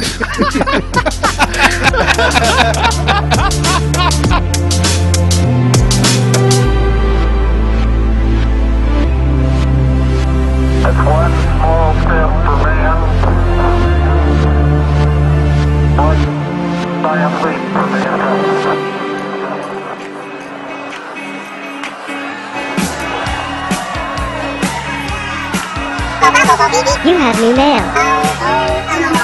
Foi numa festa gelo e Cuba Libre E na vitrola o uísque a meia luz o som de Johnny River Aquele tempo que você sonhou. Com nossos amigos deviantes derivados a nossa detenção Está no ar o local onde a gente lê suas cartas Seja elas físicas, virtuais ou etéreas. Também lemos seus recados e conversamos sobre projetos. Eu sou Marcelo Guaxinim. Eu sou o Tarek. Eu sou a Jujuba. Eu sou o Michael. E eu sou a Jane. Olha só, não temos a Fernanda essa semana. Infelizmente, temos o Tarik. E Sempre. olha que legal, Temos não só. Sempre não, começou a vir agora, deixa de ser tolo. Ah, vocês dois, temos convidado hoje, vamos parar? Dois convidados hoje. Hoje não veio só uma pessoa especial pra conversar com a gente, veio um casal, olha que bonito. Vieram. Sim, é isso aí. Quê? Vieram. Ok, foi o que eu disse. Ah, tá. Isso Ótimo. foi o que eu ouvi, foi o que eu ouvi. Ah, tá Bom, bom, então. Hoje nós trouxemos aqui o Michael e a Jane para falar de projeto, já que a gente tá, dissemos aí que esse mês vai ser um mês dedicado, o início dos e-mails aqui, aos nossos projetos do Gerando Conteúdo, os projetos mais legais que a gente ficou sofrendo aqui para escolher, resolvemos trazer para conversar um pouquinho. Então, casal... é, olha eu só, que- olha só. Ah, Antes de começar o projeto, eu queria fazer Ah. uma pergunta aleatória. Tá. Aí miçangas agora, miçangas aqui. O casal, o Michael, como é que tu pediu? Vocês são casados? Sim, somos casados. Como é que tu pediu ela em casamento? Ah, eu acho que foi a coisa mais tradicional possível, assim. A gente meio que tava conversando e decidimos casar. Ah, tava ali sem fazer nada, né? Eu e a Beta também, a gente tava assim, ah, vamos ter uma filha? Vamos. Vamos ter um filho, né? A gente, não podia. a gente sabia que era menina, mas vamos ter um filho. E daí a gente pensou, pô, acho que o ideal seria a gente botar no papel, né? Que a gente casar. Já morava junto há bastante tempo, né? Foi sem graça. Eu descobri hoje que um youtuber que eu gosto muito, ele pediu a, a, a noiva dele atualmente em casamento com uma pokebola. Olha tipo, aí. Ele, a pokebola abria e dentro tinha aliança e ele disse, eu escolho você. Eu disse, cara, era isso que eu queria ter feito. Tá vendo? Perdeu a oportunidade. É, meu amigo pediu a esposa com a caixinha do Mario, sabe? Tipo, da moedinha. Ela bateu a cabeça e saiu a moeda. É, não, foi quase isso, mas ele abriu assim e tal. Ele, quebrou a caixinha, mas tudo Ele bem, tem- isso, é- isso é uma outra história. Não, mas ele tá errado, porque pra ser uma, um anel, tinha que ser do Sonic, aquela TVzinha. Pois é. ok, mas- gente, tem gente chegando. Jujuba, assume aí. Bom, gente, eu queria, depois dessa loucura toda, né? Eu queria que vocês contassem um pouquinho pra gente. Eu achei um projeto muito bacana, extremamente simples na ideia, né? Mas, assim, muito poderoso nas possibilidades. Então, conta pra gente um pouquinho do projeto de vocês, que é De Onde Vem. Isso. O projeto, ele se resume ao título, de onde vem. É, basicamente, a gente, a minha esposa a Jane, ela atua em uma escola aqui da nossa cidade e algumas metodologias que ela aplica com as crianças, a gente percebeu que tem uns impactos muito positivos. E qual que é a média de idade das crianças? Onde eu apliquei esse projeto, eles, tinham, eles eram de seis anos. Mas atualmente eu estou em outra turma, assim, mas é um projeto que pode ser aplicado, né? Não, não tem uma idade específica. É que acho que mais ou menos essa idade eles estão bem curiosos. É, né? isso mesmo, foi bem isso que instigou na minha turma. Não foi bem uma proposta que partiu de mim. Veio bem deles, assim, isso de estar perguntando, questionando, e daí a gente abriu um painel para estar solucionando essas dúvidas, já que eles podiam, então, trazer os questionamentos e a gente, como professor, como escola, família, eles mesmos, assim, foram trazendo as próprias respostas disso. Assim, resumindo o projeto, a gente deixa liberdade para as crianças de permitir que eles perguntem, perguntem questões do cotidiano deles, coisas que muitas vezes eles têm vergonha de pedir ou que eles não se sentem à vontade, se acham inferiores eh, aos mais velhos, então eles têm medo de pedir. Então coisas muito básicas, eh, alguns exemplos que a Jane aplicou na escola lá, como por exemplo, de onde vem o pão? É uma coisa que eles comem todos os dias no café da manhã e eles não, né, não tinham uma explicação de onde isso vinha. E a gente tá numa realidade, né, onde as coisas vêm muito prontas até elas.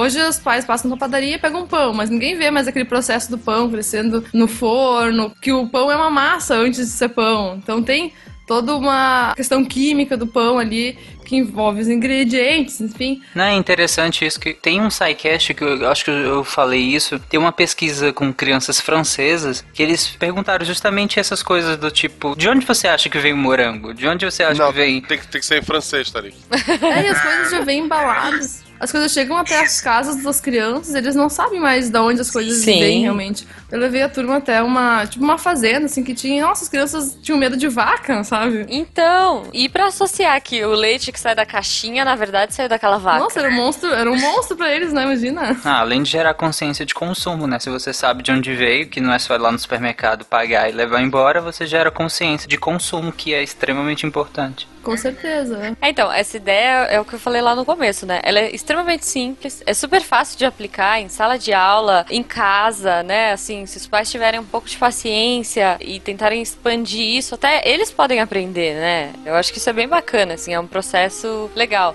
Ainda mais se os pais forem cientistas, né? Quiserem instigar os filhos pra isso. Imagina o Guaxa, assim, que vai tentar levar isso, né, Guaxa, Sim, pra sim. Malu. Não é aquele porque sim, né? Ah, porque isso? Porque sim. Exatamente, eu ia falar isso. Eu tenho um irmão de 5 anos e eu sei o quanto é frustrante pra ele uma resposta do tipo porque sim ou uma resposta muito fácil.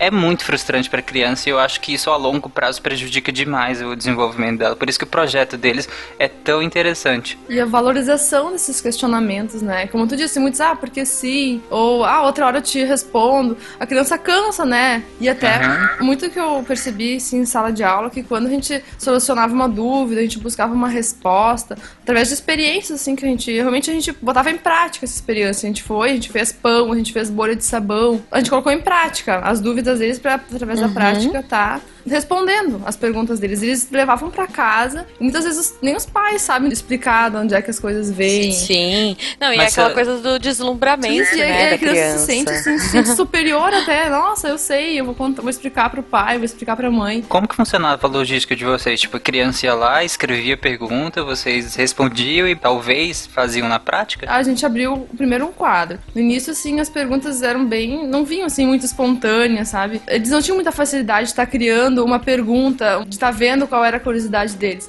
Foi uma festa de aniversário, daí eu que buscava assim, as perguntas. Daí eles, ah, Uhum. como é que ligou o fósforo aqui quando eu liguei a velhinha da- do bolo do aniversário?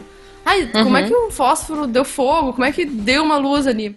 Ah, então, ó, vai uma pergunta pro nosso quadro, de onde vem o fósforo. Eu tive que estar trazendo, assim, as perguntas, eu tive que dar uma vida para elas. As perguntas estavam ali, eles não conseguiam formular essa pergunta, mas com o tempo eles viram, assim, que era muito fácil fazer uma pergunta. E daí eles vinham até com um papelzinho, assim, de casa, sabe, de pergunta que eles, que eles iam criando. No início era meio que eu que tinha que enxergar as perguntas, mas com o tempo eram eles que iam dando as sugestões de perguntas e até já traziam respostas para algumas coisas, porque eles queriam ensinar os colegas, sabe? Tá mostrando assim, ah, que eles trouxeram uma curiosidade, ah, eu sei a resposta de onde vem isso, de onde vem aquilo. Daí eles já traziam até experiência assim escrita, assim que os pais ajudavam, sabe? E o legal é que, além de saber as respostas, eles aprenderam a fazer perguntas. Isso é sensacional. Esse foi um dos benefícios que logo foram percebidos, né? Principalmente assim com a questão do pão, que a gente citou esse exemplo. As outras comidas que elas passavam a comer no lanche, que elas compravam, o pastel, elas começavam a olhar para aquele lanche e se perguntar: ah, do que, que é feito, do que, que pode ter aqui, o que, que é essa coisa ao redor Uhum. aqui, entendeu? O recheio dessa bolachinha. Então, esse tipo de questionamento eles começaram a formar na mente deles. E, e esse foi um resultado bacana que a gente percebeu. E eu fiz assim com que essas perguntas virassem conteúdo em sala de aula. Que nem teve uma semana muito chuvosa aqui. Eles perguntam, nossa, mas quanta chuva, como pode chover tanto, né? Ai, vamos perguntar, vamos atrás disso, dessa resposta, por que chove tanto?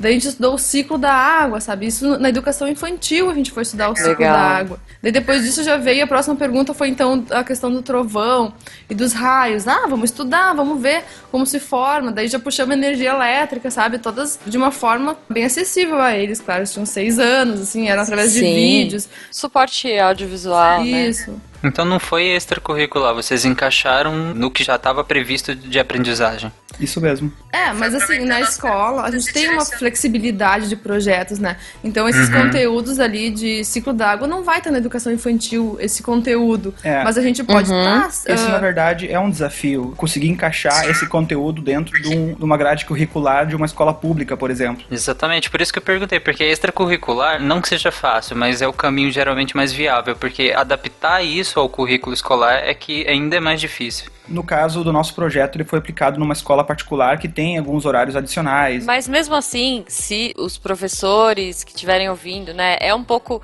mais complicado de aplicar, ainda mais se o sistema for um pouco engessado, mas de repente instigar um pouco o aluno, né, trazer essa dúvida para uma lição de casa, de repente, para gerar um debate no início da aula, nem que seja um pouco, né, ah, putz, não dá para fazer o pão como vocês fizeram com as crianças, não dá para fazer uma coisa muito prática, mas tentar aplicar isso de alguma forma e já tentar puxar dentro do assunto, né, que vai ser abordado. Eu acho que o principal assim gatilho que é interessante levantar nesse momento é deixar a criança confortável em questionar, né? E ela perceber que ela não saber uma resposta é totalmente natural. É, era isso que eu ia falar. O legal é isso, né? Já foi dito aqui no SciCast, acho que o primeiro a falar isso foi até o, lá no episódio sobre ciência, foi o André lá do ceticismo, que o que faz a ciência crescer não é o eureka, não é o cara daquele inside.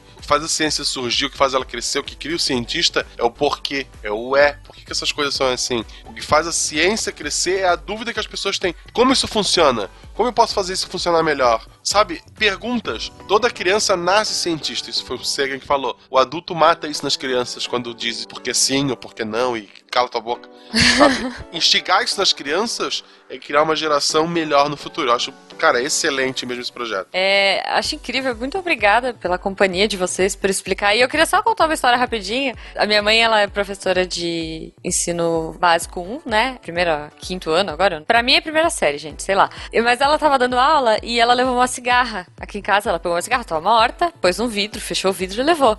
E aí, no meio da aula, ela explicando e tal, ah, gente, passa aí a cigarra pra ver, né, e tal. E as crianças olhando, aí um aluno falou, mas professora, ela mexeu a asinha, tá vivo, né? Aí ela, não, imagina, não tá vivo. Peguei do quintal, morta, peguei pela asa, tudo aí na hora que foi ver, ela mexendo a asinha. E minha mãe, ah, então vamos lá fora pra soltar o bichinho, né? Aí abriram o vidro, e é, aquela coisa toda, leva a criançada toda pro corredor, aí botou no parapeito, assim, do corredor. Aí ela começou a mexer, vum, voou. No que voou veio um passarinho, nhact, no meio do voo do bichinho, comeu a cigarra. Imagina aquele monte de criança, assim, com o olho cheio d'água. Aí ela, então vamos lá dentro, vamos explicar o ciclo da vida, né, agora? Tipo, a cadeia alimentar. Mas sabe que no projeto veio de tudo pra sala. Veio tomate, veio ah, minhoca, assim, coisas que eles também foram coletando, assim. Depois de um tempo, eles já estavam habituados a estar trazendo coisas e mostrando e sanando dúvida que nem era uma dúvida, que eles, mais por curiosidade, enfim, sabe? Mas foi Ah, instigando muito esse legal. olhar de, de pesquisa, da curiosidade. Não, excelente, gente, excelente. Eu acho que parabéns, assim, é, foi, é como a gente disse, né, e eu repito, assim, foi muito difícil de escolher. Vocês quatro foram incríveis, o Monks, né, foi um projeto bem bacana também, é, mas todos os projetos que estão aqui são super completos, a gente só tem a agradecer, né, a vocês por, puxa, ideias tão legais que a gente pode compartilhar agora com os ouvintes. E ouvintes, se vocês aplicarem ou se vocês curtiram a ideia, poxa, mandem feedbacks pra gente, mandem e-mails, vamos conversar sobre. Aposto que o nosso casal aqui vai ficar bem feliz. Por favor, comentem aqui, ó, agradeçam ao Michael e a Jane pela iniciativa, de onde vem e espalhem isso aí, galera. Vamos instigar as nossas crianças. A gente também quer agradecer pela oportunidade e mandar um forte obrigado a vocês, o SciCast, primeiramente por levantar esse projeto e por promover, e pela divulgação científica, né, que a gente ama vocês, eu sou fã de vocês desde o início, e a Jane também, depois que a gente se casou, eu passei essa necessidade de SciCast semanal para ela também, e agora a gente tá sempre com vocês. Ah, obrigada, gente. Muito obrigado, é uma honra, gente. Assim, é uma honra ter pessoas tão talentosas ouvindo as bobagens que eu falo toda semana. É isso aí, gente. Muito obrigada. A gente vai colocar o seu texto no Deviante, vai colocar o link aqui no post. Quem quiser saber mais como funciona o método aí, o que, que vocês fizeram. Então, quem quiser saber mais aí, pode procurar no post e vai encontrar. Muito obrigada mais uma vez pela companhia de vocês, por essa explicação. E até, né, gente? Até o próximo projeto, poxa. Valeu, Michael. Muito obrigado. Sério mesmo. Jane, obrigado. Obrigada, gente. Eu que agradeço, mas é show demais. A voz de vocês é igual a do podcast.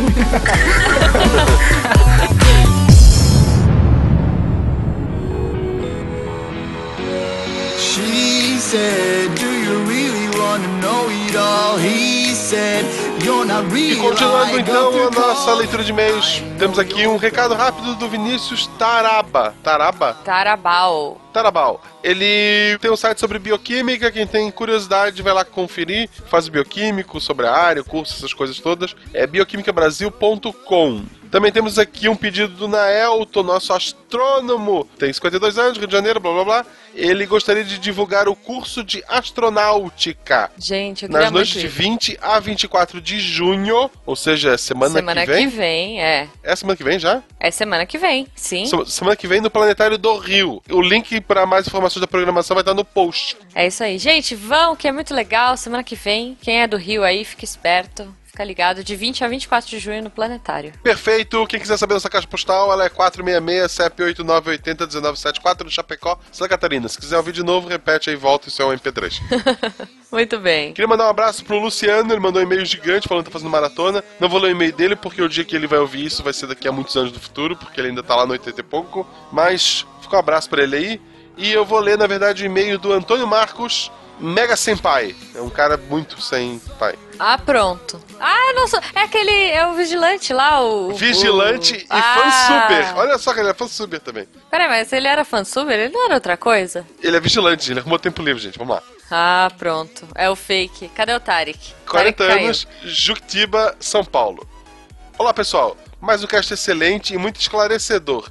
De fato, a maioria das pessoas tem uma ideia errada sobre a Idade Média. Já assisti inúmeros documentários que se focaram apenas em mostrar o lado ruim desse período. Mas graças a vocês, agora descobrimos que também houve um lado bom disso tudo. É verdade. Muita gente, principalmente no Twitter, se manifestando, dizendo: Ah, o Pena me representa, blá blá blá. é, que legal. Então, que bom, gente. Esse meio é para representar vocês. Também quero dizer que compartilho da ideia do Guacha sobre ressuscitar por dentro. Tarek, é possível, ainda mais você que tem a honra de conviver com companheiros tão agradáveis que compõem o elenco deste maravilhoso SciCast. Abraço a todos. Um abraço, querido.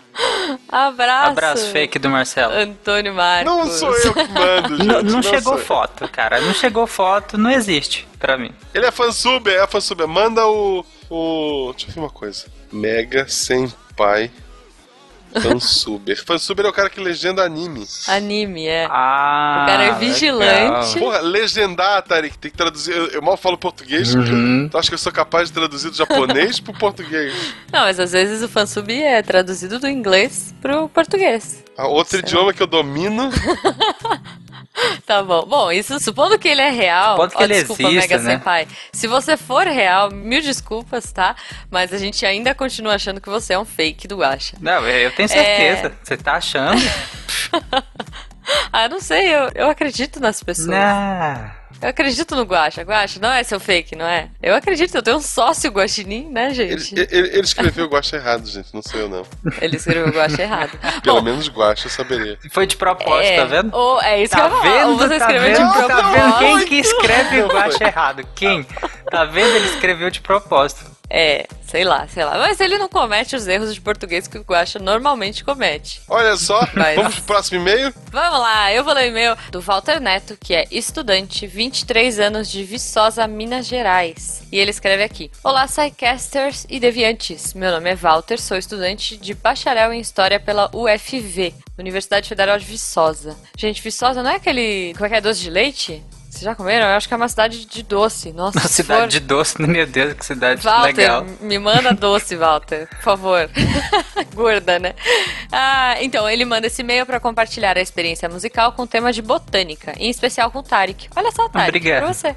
Durante o ensino médio, mais precisamente no terceiro ano, a disciplina Biologia era dividida em Biologia 1, 2 e 3, sendo a parte de Botânica ligada à Biologia 2. Nossas aulas pareciam uma parada musical dos anos 80 90, de roupa nova a funk carioca. Maravilhoso. Gente, segue abaixo uma contribuição de como eram as aulas de reprodução das gimnospermas. Olha só, e aí ele mandou uma musiquinha. Eu vou cantar então, gente. Por favor. O ritmo é da música do Roupa Nova, Whisky a Go Go. Deixa eu só Talvez comentar fale- antes da Jujuba ler.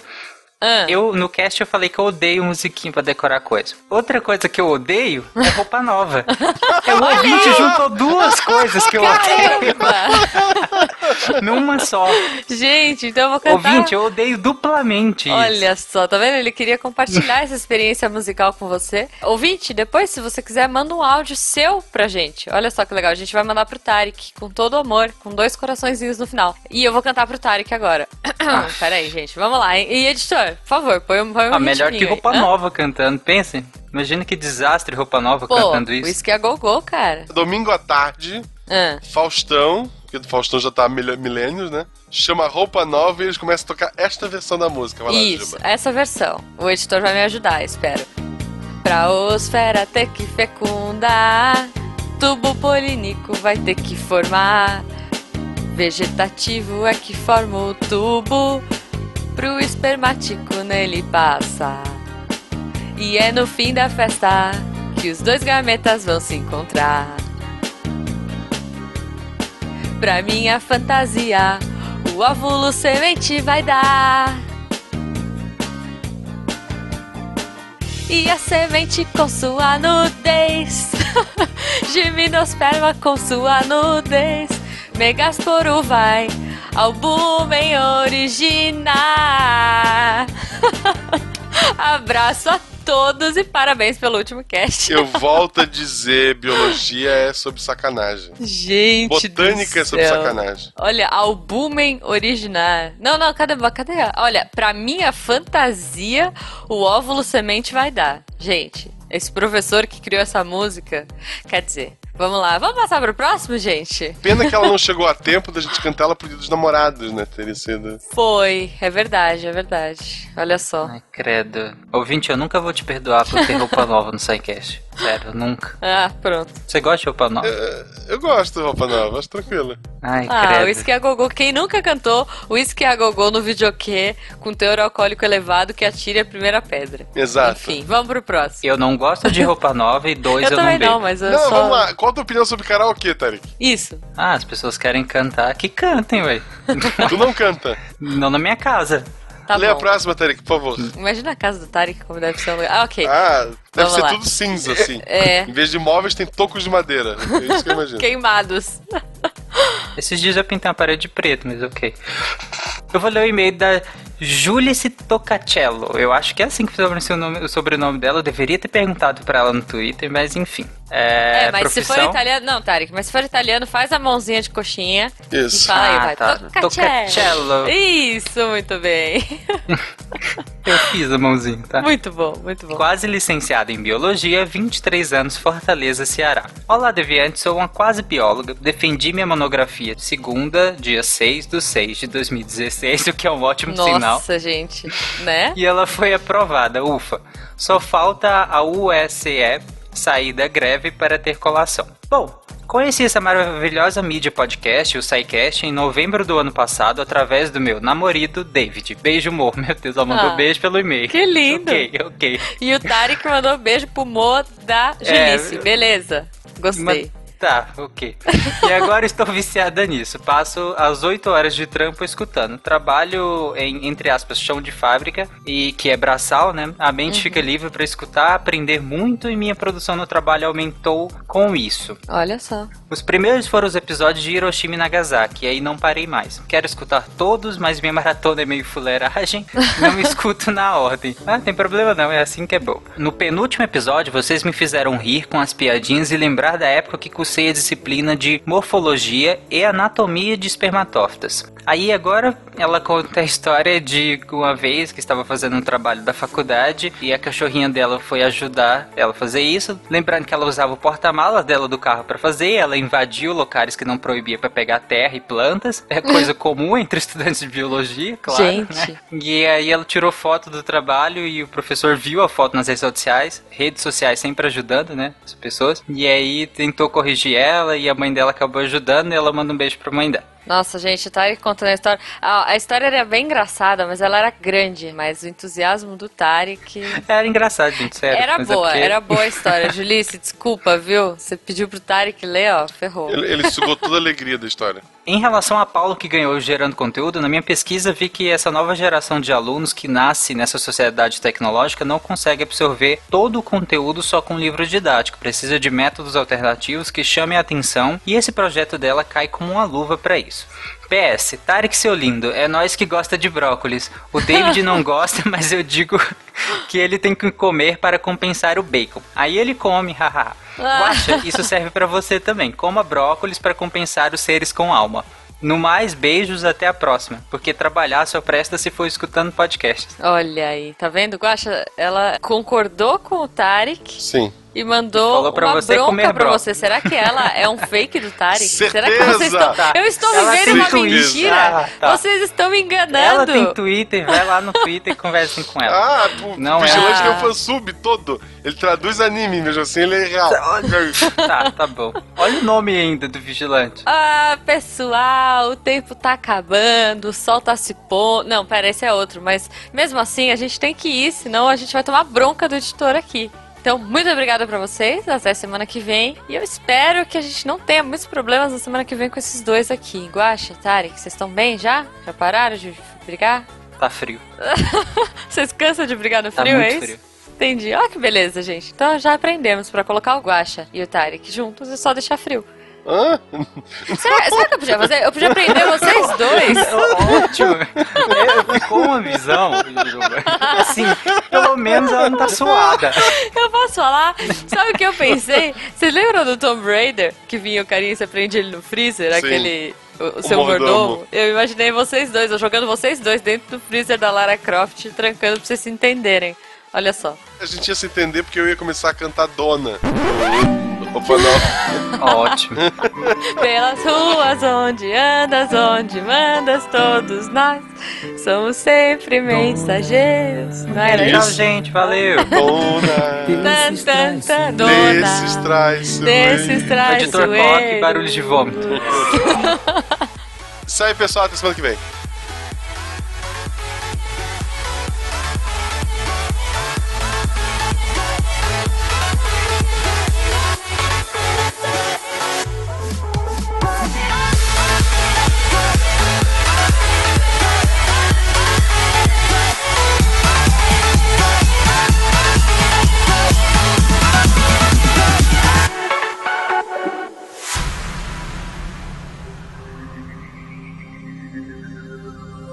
Se a ciência não for divertida, tem alguma coisa errada. Tem que ser divertida. A coisa mais divertida que tem é a ciência.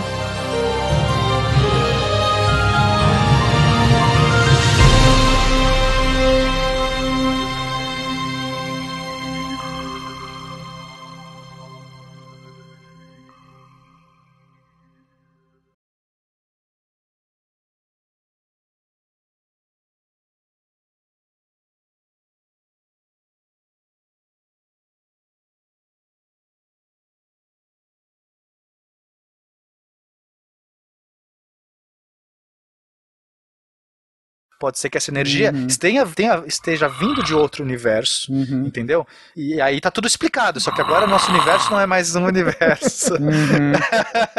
é um multiverso. Eu acho que o Guache está roncando no telefone. Caraca. O Guache está roncando, literalmente. Que beleza. Meu Deus do céu. Cara, não, ele tá zoando. Eu acho que é verdade. Não é possível que ele esteja roncando. Isso parece um. Mentira. Este programa foi editado por Tapcast. Edições e Produções de Podcast.